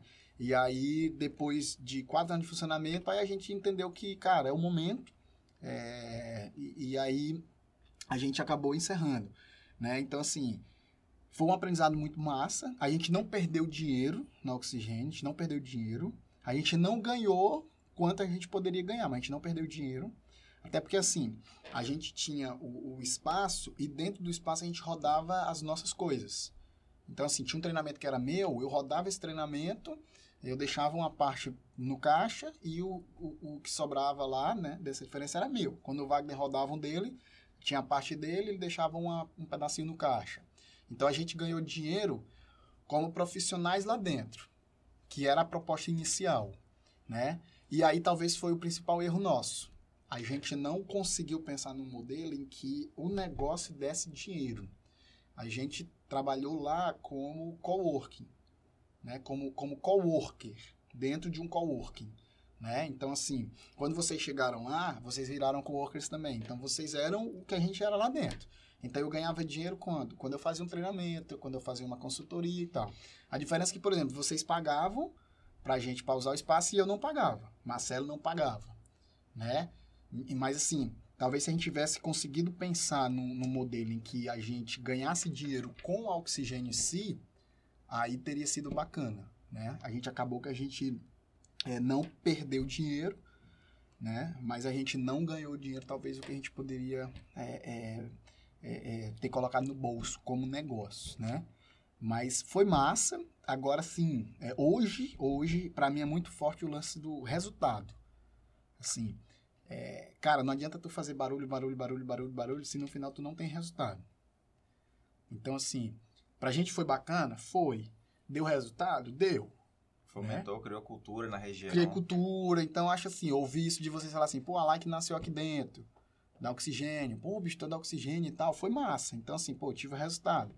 Tive o resultado que eu gostaria de ter? Não. Né? Não. Ah, até porque, assim, é, esse, esse modelo de co-work, ele é muito forte em cidades grandes, né? E talvez um erro nosso foi a gente não conseguir monetizar ele e a gente conversando isso há um tempo desse aí, uns dois anos atrás, antes da pandemia, na verdade. A gente visitou uma empresa em São Paulo que funciona dentro de um coworking dos maiores do Brasil. E aí foi até Marcelo que perguntou isso para ela. Falou assim, ó, a gente teve um cowork e tal, e nosso cowork, é, a gente acabou depois desistindo, que a gente viu que o mercado não estava mais interessante. E aí ela falou assim, ela disse assim, olha, cowork, você não pode criar a cultura de que as coisas são de graça. Aqui no nosso, até café a gente vende. E aí o Marcelo, na hora que saiu de lá, ele mandou uma mensagem e falou assim, bicho, você com a mulher assim, assim, assim. Quando ela falou, parece que ela tava falando assim da gente. A gente deu muita coisa no oxigênio. Ah, filho, eu lembro. Era tudo de graça. Então, com aquela ânsia, né? Aquela, aquela ânsia não, aquela vontade de querer fazer a coisa rodar e de, de criar essa cultura, a gente acabou é, dando tudo, pô. Então, assim, às vezes chegava gente pra conversar com a gente, porque assim, criou aquela ideia que lá era um lugar de mentoria e tal. Cara, às vezes aparecia gente lá que pegava a tarde todinha nossa, assim, o cara ia pra conversar. Às vezes a gente queria fazer alguma coisa e o cara chegava e tinha que atender. E quando a gente olhava assim, pô, tinha duas horas o cara tava conversando com a gente. Consultoria de graça ali. De graça. Entendeu? Fora os coworkers que ficavam madrugando lá, trabalhando e tal. É, tinha galera que, Tipo, que virava era- à era noite, né? realmente- Virava à noite e o valor, mesmo. valor fixo ali dele era um valor X, É. né? E não condizia, digamos que, com energia, né? Com água, com café, que era tudo de graça. Uma É. das coisas que me chamou muita atenção quando eu fui pra, pra Oxigênio, a primeira, a primeira coisa que eu fui foi, foi em, em um treinamento, não, foi um encontro, foi o Encontro de designs, né? Foi EDIPS, do encontro de design. Que aí, na época, quem tava lá era o Wagner, né? Recepcionou a gente tudo. Aí, eu não sabia nem o que que era cowork, né? Nunca nem tinha ouvido falar. Aí cheguei lá, tinha uma caixinha lá. Aí, do lado da caixinha tinha um aviso, né? O que você consumiu, o que você ach- achar justo, você paga. Ah. Aí eu falei assim, pô, velho, será que todo mundo tem essa consciência de... Tipo assim, eu peguei aqui uma, uma latinha de refrigerante. Eu vou ter a consciência de pagar, digamos que na época, o quê? Era 3 reais uma latinha? Será que eu vou ter consciência de pagar 3 reais? E eu vi, eu- tipo assim, eu peguei, né? Mas não eu botei lá o meu. Aí eu fiquei naquela. Eu vi umas- algumas pessoas vindo lá, botaram também. Mas teve outras que falaram, não, no final eu, eu coloco. Foram embora. Foram tudo embora. Eu falei, cara, isso não rola. É uma cultura que, digamos, se fosse nos Estados Unidos, é, vai dar é, certo. mas assim, era aquele lance que a gente tinha que testar. É. né? É a avaliação do gente- negócio. É, a gente pegou isso porque, lógico, que a gente não ia colocar, tipo assim, 10 mil reais de mercadoria lá, né? Então, assim, tinha um valor de mercadoria ali que era o valor, assim, cara, se a gente perder isso aí, a gente não vai quebrar por causa disso, né? Mas, sim, é coisa de... É construção mesmo de... de de cultura, né? Uhum. A gente viu isso na época, se eu não me engano, foi no Impact Hub, lá em Recife, na impressora. Tinha a impressora lá e o cara anotava as impressões que ele fez. E aí no final da semana, acho que no final do dia, parece, a pessoa, a secretária pegava e lançava tudo na conta da pessoa e tal. E, cara, bora testar isso e ver se funciona, né? Mas foi massa, cara. Foi, foi uma experiência muito boa. E assim, aí foi aquela experiência que eu. E é porque que eu falei que eu precisava criar um negócio. Porque assim, pô, eu falava em. Falava para empresários. Mas eu não e- tinha um negócio. Mas eu não tinha um negócio. Embora, eu acho que uma coisa tem nada a ver com a outra, assim. Né? Um, dia desse o cara falou assim: ah, é porque se o cara não tiver empresa, ele não sabe o que eu sinto. Eu visitei uma empresa esse dia na cidade aqui, e aí quando a primeira coisa que a mulher falou foi assim: mas você tem empresa? Porque se não tiver empresa, não sabe, não, não, não sabe as dores que eu sinto, né? E, e, cara, não é assim. O cara que ele estuda para ser professor é, é, é toda uma outra bagagem que não significa necessariamente que o cara só pode ser professor de alguma coisa se ele é, é, tiver aquilo. Eu acho que são, são é, habilidades diferentes. Lógico que, para empreender, eu acho que quanto mais experiência você tem empreendendo, com certeza você tem muito mais capacidade de, de ensinar, de, de mentorar. Eu acho que sim, né? Que eu acho que aquele debate que tem no Brasil do empreendedor de palco. A gente tem muito isso, cara. A crítica que eu faço muito aos coaches, né? Hum. Assim, o cara, ele é coach, ele é coach, ele é coach, ele resolve todos os problemas de todo mundo, mas o dele não resolve. Né? Mas uma vez eu ouvi o Murilo Gun falando um negócio interessante, que acho que, que faz a gente refletir assim. O cara perguntou assim, Murilo, pô, o que que tu acha de coach, cara? E aí ele falou um negócio legal. Ele falou assim, cara, se o cara faz um treinamento de coach de 15 horas, esse cara tem mais conhecimento de coach do que eu, que nunca fiz. Então eu acho que compensa ouvir esse cara. Né? Eu acho que isso é muito bacana. Né? Porque quando a gente ouve uma pessoa falar assim, ah, mas se não for empresário, nem me fale. Porque é, o cara não sabe o que eu sinto. E, cara, às vezes aquele cara é empresário, mas esse cara não vai conseguir é, é, comunicar ou dar alguma é, estratégia, alguma sacada, alguma dica bacana para aquela pessoa, simplesmente porque ele é empresário. Às vezes o cara tá fazendo um monte de coisa errada. E se ele for ensinar, às vezes, para aquela empresária lá, vai piorar mais o É. negócio dela. Às vezes, por ele ser empresário, ele ensina um vício não, e não o certo. É. Da mesma maneira também, o cara não pode chegar cheio porque ele fez um curso na internet, ou ele fez um curso online, Um ou MBA. um MBA, ou presencial, ou ele estudou o negócio e ele chegar na empresa e, e querer ensinar o cara e dar aula pro cara. Agora, eu sempre tive isso, assim, quando eu, quando eu comecei a, a- a dar aula, principalmente quando eu comecei a dar treinamentos, cara, eu chegava em turma, eu lembro uma vez de Balsas, eu fui dar um treinamento lá no, no Sebrae de Balsas, e tinha um senhor na sala, porque o cara tinha 40 anos de empresa. E eu não, não tinha 40 anos de vida, não tenho ainda. Mas na época eu, eu tinha menos tempo ainda, né, de vida. E aí, cara, eu, pô, eu chegar pra esse cara e falar, ensinar esse cara, né? O cara tem 40 anos de empresa. Então, assim, eu sempre tive essa. Vou até usar esse termo, humildade, porque eu acho que humildade está relacionado com o, o, o, conhecimento que você tem das suas fragilidades, né? Dos seus pontos fracos e tudo. Então, assim, eu nunca cheguei como super-herói. E eu, eu, ti- eu tenho uma máxima que eu sempre uso em treinamentos. Sempre usei isso muito no. E, e aí, quando eu comecei a dar treinamento, eu- aí o que, que eu pensava? Pô, o cara tem 40 anos de empresa. Cara, se eu chegar aqui falando assim, ó, eu sou o Diego, sou consultor, o cara vai me dar moral. E aí eu chegava e falava, pessoal, boa noite, meu nome é Diego, deixa eu me apresentar pra vocês. Aí eu começava. Sou economista, tenho o MBA não sei o quê, tenho especialização, tenho tal, mestrado nisso, e PPP, sou consultor nas áreas tal. E eu começava a falar o currículo do que era assim, não. Falar o currículo pra, Dá aquela pompa, né? é, pro cara ou- me ouvir, As né? pessoas valorizam o portfólio, né? E aí, cara, Currículo. Só que assim, eu tenho percebido que as pessoas, elas valorizam muito mais resultado do que currículo. Então assim, hoje a minha apresentação, ela é completamente diferente da, do que era no passado. Né? Então assim, eu chego hoje numa turma de empresário e chego e falo assim, pessoal, quem aqui tem mais de um ano de, de vida de empresa? Aí, o pessoal levanta a mão assim. Falei, gente, então, ó, vocês estão de parabéns porque a maior parte das coisas vocês estão fazendo certo. Se estivesse fazendo tudo errado, vocês não duravam um ano. Então, assim, a ideia aqui é, é, é mostrar alguns pontos que vocês precisam, que vocês podem melhorar, né? Mas, assim, vocês conhecem muito mais a empresa do que eu. Vocês conhecem a empresa de vocês. Então, assim, eu tô aqui para ajudar vocês em, em, em alguma parte, entendeu? Mas, assim, você chegar na... Bater na mesa assim e falar assim, ó, eu sei de tudo, Eu sou o cara. Mas assim, me incomodava esse lance de não ter uma empresa, não lidar com gente. Então, assim, cara, lá a gente precisou trabalhar gestão de caixa, não tinha dinheiro para pagar as contas, né? A gente precisou contratar funcionário, contrata um não dá certo, contrata outro não dá certo, a funcionária chega chorando e tal. E isso aí a gente lidou com tudo isso. Com cliente de todo tipo. É aqu- aquela parada, pô, porque tu, tá, tu, tá, tu como, como, como empresário, como gestor, o, o negócio é construído com pessoas. Né? Por mais que você tenha os processos muito bem definidos, né? Tu tem que ter pessoas para te auxiliar para que o negócio de fato ele venha né, deslanchar. O grande, eu vejo que o grande problema é que tem muita gente que fala assim, ah, eu vou, vou contratar aqui um consultor, mas o consultor ele é o cara que ele, ele não faz milagre. Né? Ele te dá, um, te dá o caminho para você ir lá, né? Ele identifica ali a, digamos que as tuas dores, o que tu precisa corrigir, né? E cabe você tomar a decisão enérgica de, de ir lá e fazer. E aí tu falou a palavra, pô. Tem que tomar decisão. E decisão não é conhecimento, decisão é comportamento. Então não adianta eu conhecer, eu saber que eu tenho que fazer isso se eu não faço. Então o fazer é comportamento. Então não adianta, pô, se o cara não não mudar o comportamento dele para tomar aquela decisão, pode vir qualquer consultor.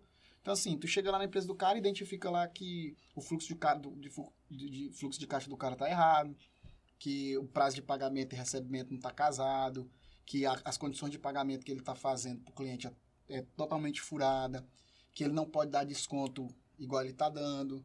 Beleza, tu mostra pro cara. Se o cara vai lá para fora e a primeira tentação ele cai, o cliente chega, não, eu fecho contigo mais, pô, não, mas me dá 45 dias aí para pagar esse. Cara, se ele não segurar e falar assim, ó, não posso, vai, não adianta o trabalho que o consultor fez, entendeu? E assim, é por isso, cara, que a gente fala assim, cara, você quer empreender, mude seu comportamento. Porque o que faz você tomar a decisão é o comportamento. Lógico que quanto mais você estuda, quanto mais você conhece, isso aí te ajuda, né? Muito na tomada de decisão. Né? Por exemplo, correr risco calculado. Como é que eu corro risco calculado? Eu corro risco quando eu tenho informações. Eu busco informações, essa informação me dá uma, me dá uma, uma solidez para falar assim, cara, eu já analisei esse mercado, se eu ganhar, eu ganho tanto, se eu perder, eu perco tanto, pô, vou tomar a decisão. Mas não adianta você ter todas essas informações se na hora de tomar a decisão você não toma. Né? Então, assim, é, é, é por aí. E aí, quando a gente decidiu montar oxigênio, esse lado que eu sentia falta, né, resolveu, assim, pô, agora eu tenho um negócio, então agora eu, eu... E aí foi legal porque aí eu comecei a ser conhecido como o Diego do Oxigênio. Era o Marcelo do Oxigênio, o Wagner do Oxigênio Até hoje. até hoje, né? E foi legal porque, assim, eu tinha uma sombra, que era assim, era o Diego do Sebrae, né? Era o Diego da faculdade tal, era o Diego... E aí eu não tinha uma identidade. E aí quando virou oxigênio, aí começou a falar assim, pô, tô... ah, rapaz, é o Diego lá da oxigênio, da oxigênio. E aí isso é massa, assim, pô, deu certo. Né? E aí ficamos esses quatro anos, aí foi quando a gente... Aí o IFMA veio nesse período. E aí, assim, o IFMA tinha a questão da grana, tinha a questão do oxigênio que estava, né, ali é, é, começando a decolar, aí tinha a questão dos filhos pequenos, e aí eu coloquei na balança, cara, pesei tudo e falei assim, cara, vou pular fora, né, e se for o negócio dos meus sonhos, aí se for o negócio de um milhão de dólares, né, e aí foi quando eu falei assim, cara, vou sair, aí saí do IFMA, depois a gente encerrou a, a, a, o espaço, né, e, cara, tu acredita que até ano passado, acho que foi novembro, novembro, foi outubro, recebi ligação, pessoal de São Paulo. Poxa, aí é do, da Oxigênio Cowork e tal, não sei o quê. Ah, não, porque, eu que- ah, não, não tá mais funcionando o espaço, cara. Poxa, porque tá indo uma equipe nossa aí fazer um trabalho Imperatriz e tal, e a gente queria que eles ficassem aí e tal. Né? Bacana. É massa, cara, isso aí. E aí depois disso eu entrei numa outra, numa outra, num outro negócio, né? É, um negócio, entrei numa sociedade, num negócio que já existia, né? De, de, de camisetas, de presente, de mimos, né? Um negócio de mimos, assim, uma marca bem bacana. Fiquei alguns meses, fiquei menos de um ano na sociedade. Acabei saindo, né? Perdi- aí nessa eu perdi dinheiro, nessa eu perdi dinheiro mesmo. É, aprendi uma lição muito massa, né? né, Nessa empresa, né? E aí, assim, aí hoje, hoje eu Quer tô... compartilhar, assim, a termos gerais, a lição? Dá, assim, nunca entre num negócio que foi sonhado por outra pessoa. Entendeu? Porque, assim, o sonho que esse cara teve, dificilmente você vai ter o mesmo sonho. Então, assim, ou você é um fundo de investimento que fecha os olhos e assume a gestão do negócio, fala, a partir de agora é isso aqui, né? Ou você entra e você quer mudar o negócio, mas o cara que é o, o coração do negócio, cabeça do negócio, ele tem um sonho para aquele negócio totalmente diferente, a coisa não casa, velho, é, não rola. Falou um negócio bacana. Me dá a tua visão com relação ao empresário romântico. Cara, aí depende. Que romantismo é esse? Fala com Porque, relação assim, ao seguinte: o cara que é romântico de, ao ponto de olhar para o negócio dele e ele imaginar assim, ah, daqui tal tempo, essa marca vai estar aqui assim, assim, assim. Ele é, ele é muito. é, ele é muito sonhador ao ponto de não ter acabativo, igual tu falou. É, tipo o cara que cuida mais da embalagem do que do produto. Do que do próprio produto. É, eu acho que é um, é um desafio, porque assim, ó, o, eu acho que emoção tem que ter demais em negócio, cara. Eu sempre falo assim, cara. Outra máxima que eu não acredito. Eu falei pra vocês da questão do pessoal e do profissional, e outra é que assim, é, empresa não tem coração. Já ouviram falar isso, né? Uhum. Empresa tem caixa, empresa não tem coração. Meu irmão, no dia que tu tirar coração do negócio, acabou o negócio. Olha os grandes empreendedores de sucesso. Entendeu? Olha o cara lá, o velho da Havan. Ele, ele anda de farda. Olha lá o Silvio Santos. Olha lá os Marinhos. Olha todos esses caras, pô. Entendeu? Os caras, eles. O, o, o nome do negócio vira sobrenome, pô. Quem é o. Como é o nome do velho da Havan? É velho da Havan, pô. Entendeu? Luciano Eng, né? É, mas assim, é Agora conhecido. é porque ele se posicionou É. politicamente, mas até então... É o velho da van. Então, assim, é, é, eu acho que a emoção tem que ter. pô. Na- no dia que acabar a emoção, no dia que acabar a emoção, cara, não tem mais, não tem mais por que você tá no negócio. Agora, assim, é, o que que eu acho que você tem que, que conciliar? Emoção e razão. E é, a me- é, hoje de manhã eu falei com uma pessoa assim, eu, eu toco um projeto que eu, eu, eu cuido, né? Vou usar assim, eu cuido de 14 agentes de inovação e hoje uma conversando comigo, uma situação que aconteceu e tal, e, e chorando. E o dia que, é que eu faço? Eu falei, agora nada. Agora nada. Espera. De, à tardinha, se tu já tiver. À tardinha, se tu já tiver. É, tiver passado isso, tiver melhorado, aí o que que tu faz? Aí tu pega, manda um áudio, explica a situação, parará. Aí eu falei um- um- uma, uma, uma frase pra ela, que eu acho que tem tudo a ver com isso. Assim, ó. As piores decisões que a gente toma na vida, a gente toma quando a gente tá assim, abalado emocionalmente. Entendeu? Então, assim, na hora de você não tomar a decisão, é a hora que você toma a decisão. E não deveria ser assim. Aquele cara que matou no trânsito, porque na hora ele tava endiabrado ali, ele zangou e ele pá, matou outro cara. Aí depois ele fala assim, cara, o que foi que eu fiz? E assim, se tu olhar na, na nossa vida, as decisões, pô, elas são tomadas em frações de segundo. Entendeu? E muda assim, completa, se tu for pensar como tu conheceu tua mulher, como tu conheceu tua mulher, como tu decidiu montar a empresa. Foi assim, cara, uma fração de segundo. Sim. Em que momento vocês se conheceram lá no Oxigênio?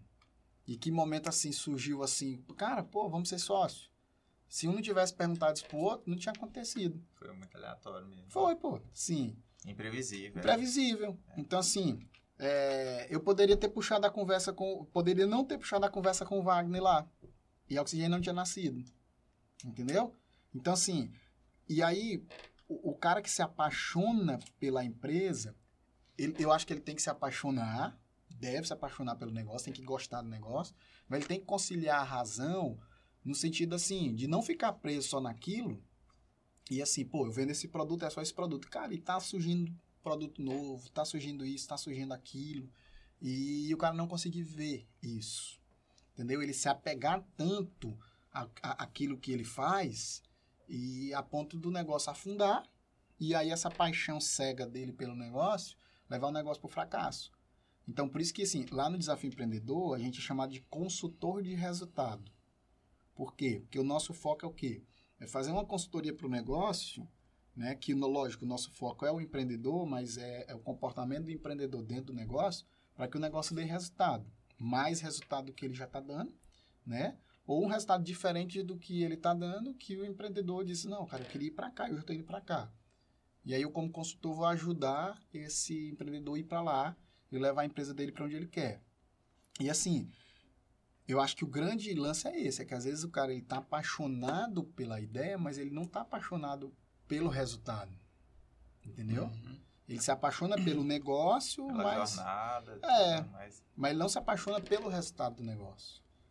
Entendeu? É, é, eu acho que vai, vai muito disso, assim. É um desafio, cara, você conciliar razão com emoção. Total. Jornada empreendedora, cara, é a jornada de um ser humano. Entendeu? E, e, isso aí ele lida diariamente com isso.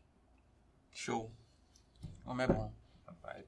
E aí, Diego, e tu trouxe algum presente para nós? Cara, cadê minha caixinha aqui? Hoje eu fiquei pensando lá, pô, o que que eu levo e tal, não sei o quê. E, cara, é, eu acho que tem a ver com a like, que é embalagem. E eu guardo duas caixas. Duas caixas lá em casa. Uma é a caixa da minha mochila, da, da Nordweg, né? Ou Nordweg. Porque, assim, é, cara, é, é, é foi uma realização para mim, porque eu, cara, eu sofri tanto com mochila na minha vida, né? E aí eu lembro um dia lá na faculdade, eu tava andando no corredor, eu tava andando assim de um bloco pro outro, cara, e simplesmente minha mochila abriu o zip brá, e caiu tudo no chão. E aí eu, eu, na hora eu brinquei e falei assim, eu nunca mais passo por uma estacionária. Porque assim, aí a gente usa sempre mochila, né? Então, notebook, livro, não sei o que, aquele negócio. Cara, eu comprava mochila e a mochila durava seis meses, um ano e rasgava e tal. E aí um dia eu falei assim, cara, eu vou comprar uma mochila de verdade. E aí foi quando eu achei a, a, a, mochila da Norda, que é uma mochila de, de couro, com garantia vitalícia, não sei o que, comprei essa mochila e ela veio com uma caixa, cara, uma caixa muito massa. E aí eu guardei essa caixa, tá? Guardo ela até hoje lá. E a outra caixa que eu guardo é do meu primeiro iPad. Né? E aí, por que, que eu trouxe essa caixa para vocês? Porque eu acho que tem tudo a ver né, com o que a, a, a Like faz, né, que é embalagem né, visual. É, segundo, porque para mim, cara, assim, o, o iPad foi é, uma disrupção na tecnologia, né? Assim, pô, o iPad chegou e mudou. Mas eu acho que o motivo maior de ter trazido essa caixa para vocês hoje, para deixar elas aqui assim, ó, é para vocês lembrarem que assim, cara, tudo passa, velho. E tipo assim, isso aqui foi uma inovação assim, ah, mudou o mundo aquele negócio todo. E cara, quantos iPads vocês viram hoje? Hoje nenhum. Esse mês? Também não. Quantos iPads vocês compraram aí nos últimos anos? Nenhum. nenhum. A gente vai daqui 200 anos, quando a gente for fazer assim, ah, bora desenhar assim a timeline, né? Da inovação no mundo. O iPad entra, mas ele entra assim como um produto que chegou e, e passou, pô. Então acho que é bem legal para compor o cenário aí, né? Tá top. Quando, quando os meninos não, não estiverem mais usando, pode trazer o iPad também. É, né? É, é colocar um suporte. É, eu tenho um aqui, mas é como eu uso mais ele como peso de papel. Cara, é, papo muito bacana, mas eu queria te fazer uma pergunta para a gente encerrar nosso quadro aqui de hoje. Nós temos aqui na cidade muitas empresas hoje que vendem imensos, é, inúmeros produtos, inúmeros serviços. Mas tá numa, a gente está passando por uma, uma, como tu falou, a gente está passando por uma fase onde tem tá nascendo muitas agências, muitos consultores, né, uma, uma enxurrada de profissionais que estão não, não vou dizer saturando o mercado, mas eles estão compondo uma certa parte do mercado que está saturando pessoas que estão consumindo o produto e frustrando. Ele satura mais o consumidor Só... do que o mercado. Justo. Não é tanto o mercado, mas satura uhum. mais o consumidor. né? Eu queria que tu desse a tua opinião com relação a esse cara que fala que promete mundos e fundos, né? E não entrega um texto daquilo que promete. Queria falar? Tu respirou assim e tal? É porque eu tenho uma pergunta, tô me perguntando, eu tô me questionando aqui se ela tem a ver com, com essa daqui. Porque tu, tu trouxe na tua jornada, você passou por uma faculdade, você por muito tempo foi e ainda é, eu acredito que se considera um professor, e que tem muito empreendedor que se questiona que, pô, faculdade pra quê e tal. Pra mim, por exemplo, eu, eu tenho pós-graduação e pra mim a faculdade serviu de networking. né? Eu não necessariamente faço hoje o que eu aprendi na faculdade. E aí, não sei se casa muito com a pergunta dele, mas no perfil do empreendedor de ontem e o de hoje, né? Uhum. Que, que fica se questionando muito sobre a faculdade, muita gente condena a faculdade, outros super defendem e tal. Que tu se posicionasse agora, analisando a tua jornada e, e essa tua visão ampla de Uhum. mercado, né? Assim, Peraí, antes de tu responder. Eita, aí ele vai esquecer. Não, não, vai não, vai não. Responde- É só pra complementar. Porque assim, tem a galera que fala assim, ah, facu é, fa- fazer faculdade hoje não é tão viável. Gente, não é, não é bem isso que a gente tá falando aqui, uhum. né? Não é isso. É. A questão é, tem muito que fala assim, ah, eu não vou fazer porque, é, por exemplo, o cara lá do, do Facebook, né? Nosso amigo lá, Mark Zuckerberg. Mark Zuckerberg, no caso, ele não terminou a faculdade. Pô, mas o cara saiu de Harvard, pô. Entra pelo menos em Harvard. O Aí sai de lá. o cara não passa nem na particular. né? É, eu acho assim, cara. Primeiro, a gente não. A gente tem que buscar uma identidade própria. Assim como eu tenho tentado fazer isso, eu acho que as pessoas têm que fazer. Então, assim, cara, eu não olho pro Zuckerberg e falo assim, cara, eu quero ser o próximo Zuckerberg. Eu quero ser o Diego. O Uhum. próximo Diego. Entendeu? Até porque, assim. é, Até se a gente fosse pensar assim, pô, e, e missão de vida, né? Pô, da mesma maneira como ele tem, eu também tenho uma. Cara, se eu impactar uma pessoa lá do lado da minha casa, duas pessoas, cara, minha missão na Terra foi, foi cumprida. Não preciso querer impactar 6 bilhões de pessoas, né? Segundo, falei isso esses dias com alguém, assim, cara, é, humanamente tem algumas coisas que são impossíveis. E aquela brincadeirinha que eu falei do coach é verdade. E assim, tem muita gente prometendo coisa impossível. Então, assim, eu virar pra te falar assim, cara, mas tu é capaz, pô. Tu é capaz de correr e tu é capaz de ganhar lá do. do é? Usain Bolt. Do Zé Bolt lá e tal, o cara acredita em ti, pô. Meu irmão, não acredita não, meu irmão, tu não vai conseguir não. Tá entendendo? Então, assim, eu chegar pra eles e falar assim, Leilson, cara, bicho, acredita que tu pode ter a maior agência de publicidade do mundo. Bicho, tu vai ter. E, e, assim, tu não precisa ter a maior agência de publicidade do mundo pra tu ser feliz, pô. Tu não precisa ter a maior agência de, de, de, de publicidade do mundo pra te dizer assim, cara, eu sou um cara bem. é, é, é, eu sou um cara bem sucedido. Não. O problema é que esses caras, eles estão vendendo é, coisas que são impossíveis, pô. Ilusões, assim, cara, ó. Invista em marketing digital que sua empresa vai explodir. Entendeu? E às vezes não é, pô. Marketing digital não é para aquele cara. Por exemplo, conversando esses dias com uma pessoa, o cara tem um, um, um- tipo uma loja de conveniência, depósito de bebida no bairro e tal, e aí o cara tá investindo muito em publicidade. O cara tá investindo em rádio. E aí conversa vai, conversa vem, aí eu falando com o, o genro dele, né? Ele falou assim, rapaz, o cara, não, pô, ele tá gastando muito e tal em publicidade. Eu falei, qual é o erro, o erro dele? Ele falou, como assim? Não, qual é o, ele tá, ele tá errando em, em investir no rádio. Aí o cara falou assim, como assim? Eu falei, quem ouve rádio? Ah, muita gente ouve rádio. Eu digo, tu acha que esse rádio pega em qual a distância? Ele, ah, pega em mais de 100 km. Pois é. O cara que tá ouvindo a 100 km de distância não é o cliente dele. Qual é a mídia que ele tinha que fazer? O cara, carro de som. Eu falei, é, talvez era carro de som, talvez era panfletagem. Porque o negócio dele é local. É um negócio ali da, do bairro. Então não adianta, pô, ele querer fazer publicidade com o cara lá do outro bairro, porque lá no no outro bairro tem um depósito de bebida grande. O cara não vai sair daquele bairro lá para vir comprar com ele e tal. Então, assim, às vezes os caras, eles estão prometendo coisas que é, não vão acontecer, porque simplesmente não vão acontecer. Então, é tipo tu chegar pra esse cara e querer propor para ele lá uma revolução, perereta, lá, quando o cara não precisa daquilo, pô. Tá entendendo? O cara precisa ali de... E aí eu tenho usado isso muito ultimamente. Cara, tu quer inovar? Faz o básico primeiro. Primeiro o básico. Depois você inova. Então, assim, os caras vendem milagre dentro das empresas, e aí uma grande sacada que a gente tem no Desafio Empreendedor, cara, ontem uma, uma cliente nossa da turma passada de Açailândia, que encerrou agora mês passado, ela virou e falou assim, Diego, tá uma loucura aqui, tu sabe o que é uma loucura? de cliente chegar aqui, cara, o ticket médio dela explodindo. Lá em cima, ela fala assim, Diego, cara, tu não tem noção do que está acontecendo aqui. Ela teve, para ter ideia, essa empresa ela teve um resultado de 242% nas vendas dela em sete meses. Começou o desafio, terminou o desafio. Quanto que tu vendia antes do desafio, quanto tu vende agora? 242%. O que, que a gente fez lá? O básico, cara. Estabelecemos as metas de venda dela baseado na, naquela análise de mercado que a gente fez junto com ela. Reorganizamos alguns processos internos, né? melhoramos a comunicação dela, isso, aquilo, tal. Coisa básica.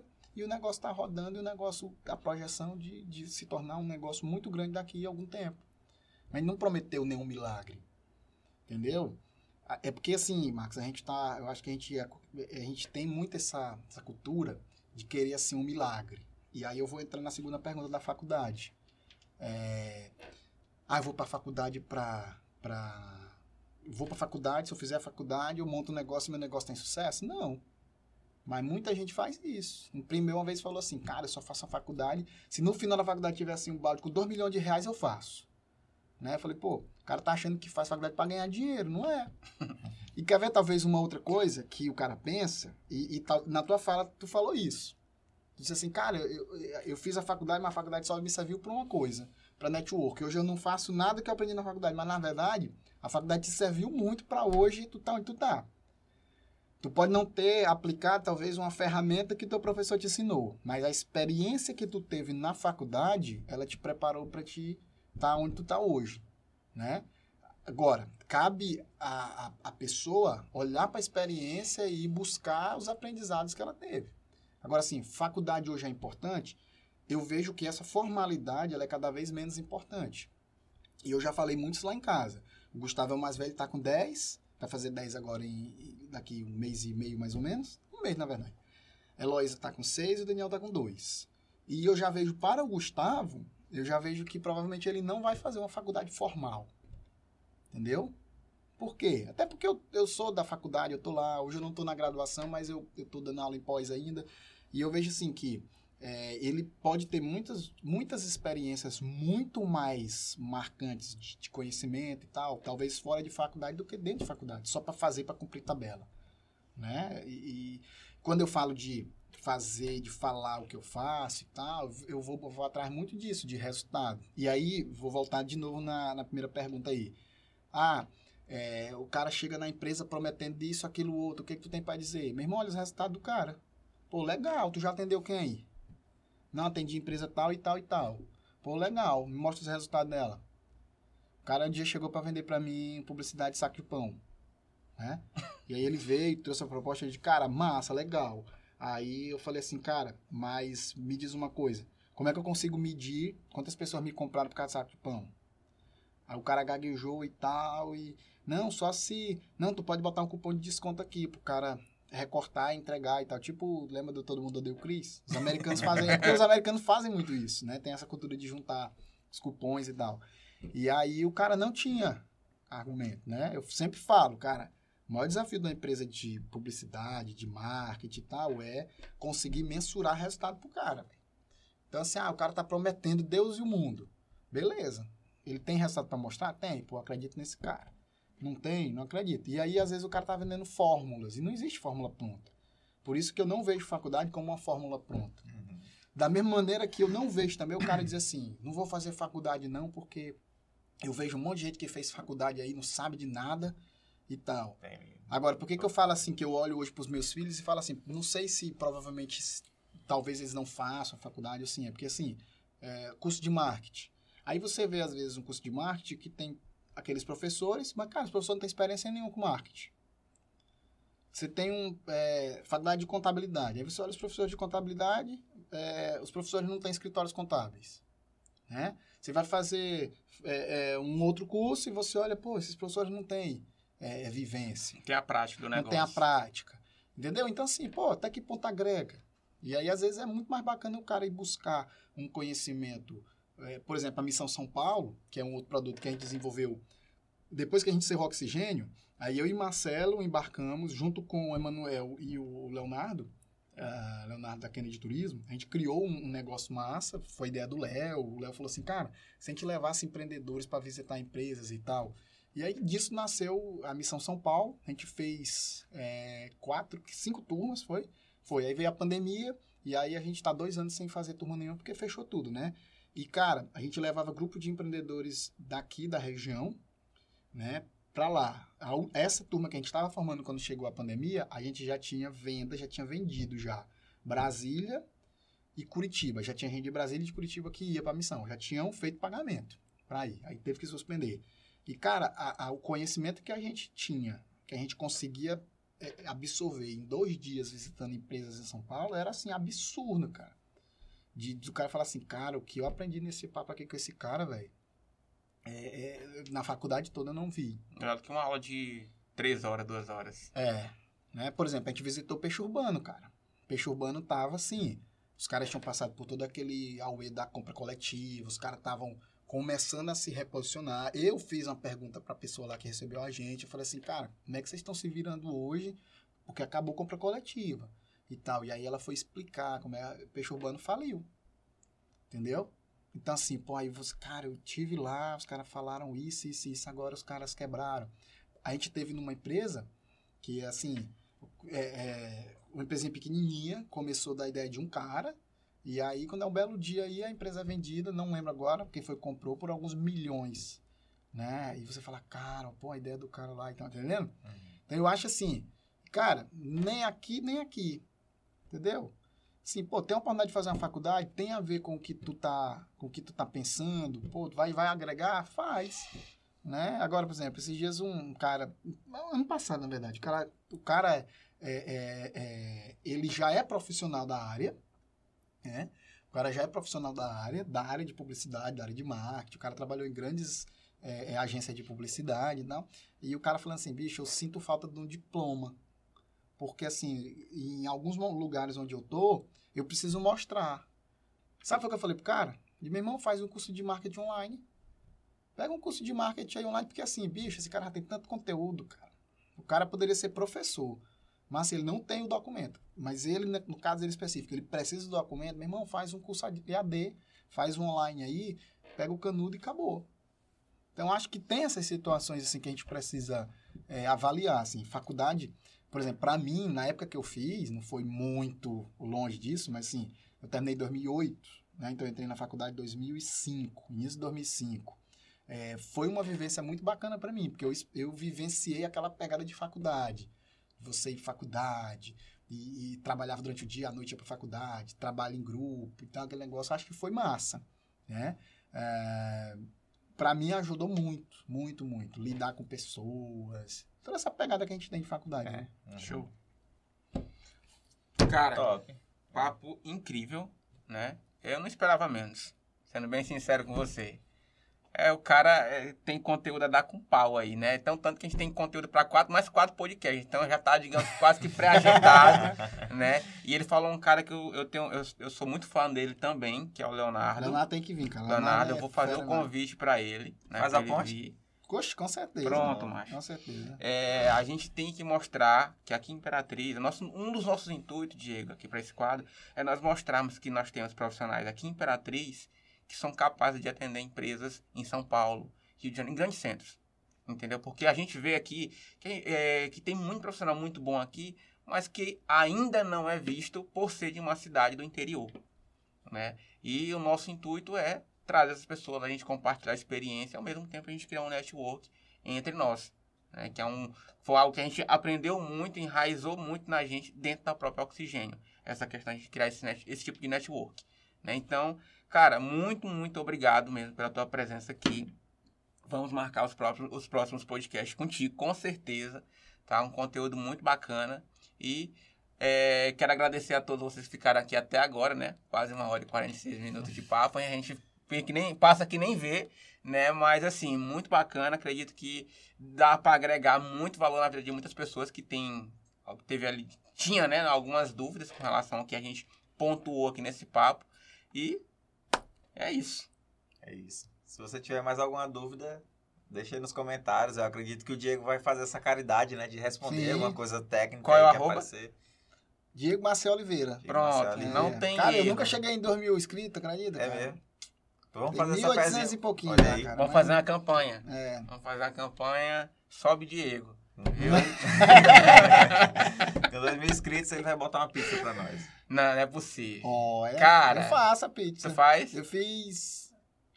Ontem. Semana retrasada. Não, eu fiz ontem Fez lá em ontem? casa, Faz pros crianças. amigos dele, tá vendo? Não, fiz pras crianças. Ah. Pediram, papai, faz pizza e tal. Eu fiz. Quando é que tu vai fazer uma pizza pra nós aí? Não é nosso pai também, tem que fazer. É, pô. É, Tu acabou de dizer é no na começo. reforma, eu tô fazendo a, a- Ah. tô finalizando o final da reforma, entendeu? Massa. Mas Então, aí- pessoal, é com essa deixa que a gente agradece, né? Por, por estar até o final desse podcast. E até o próximo. Valeu. Até mais. Tchau, tchau.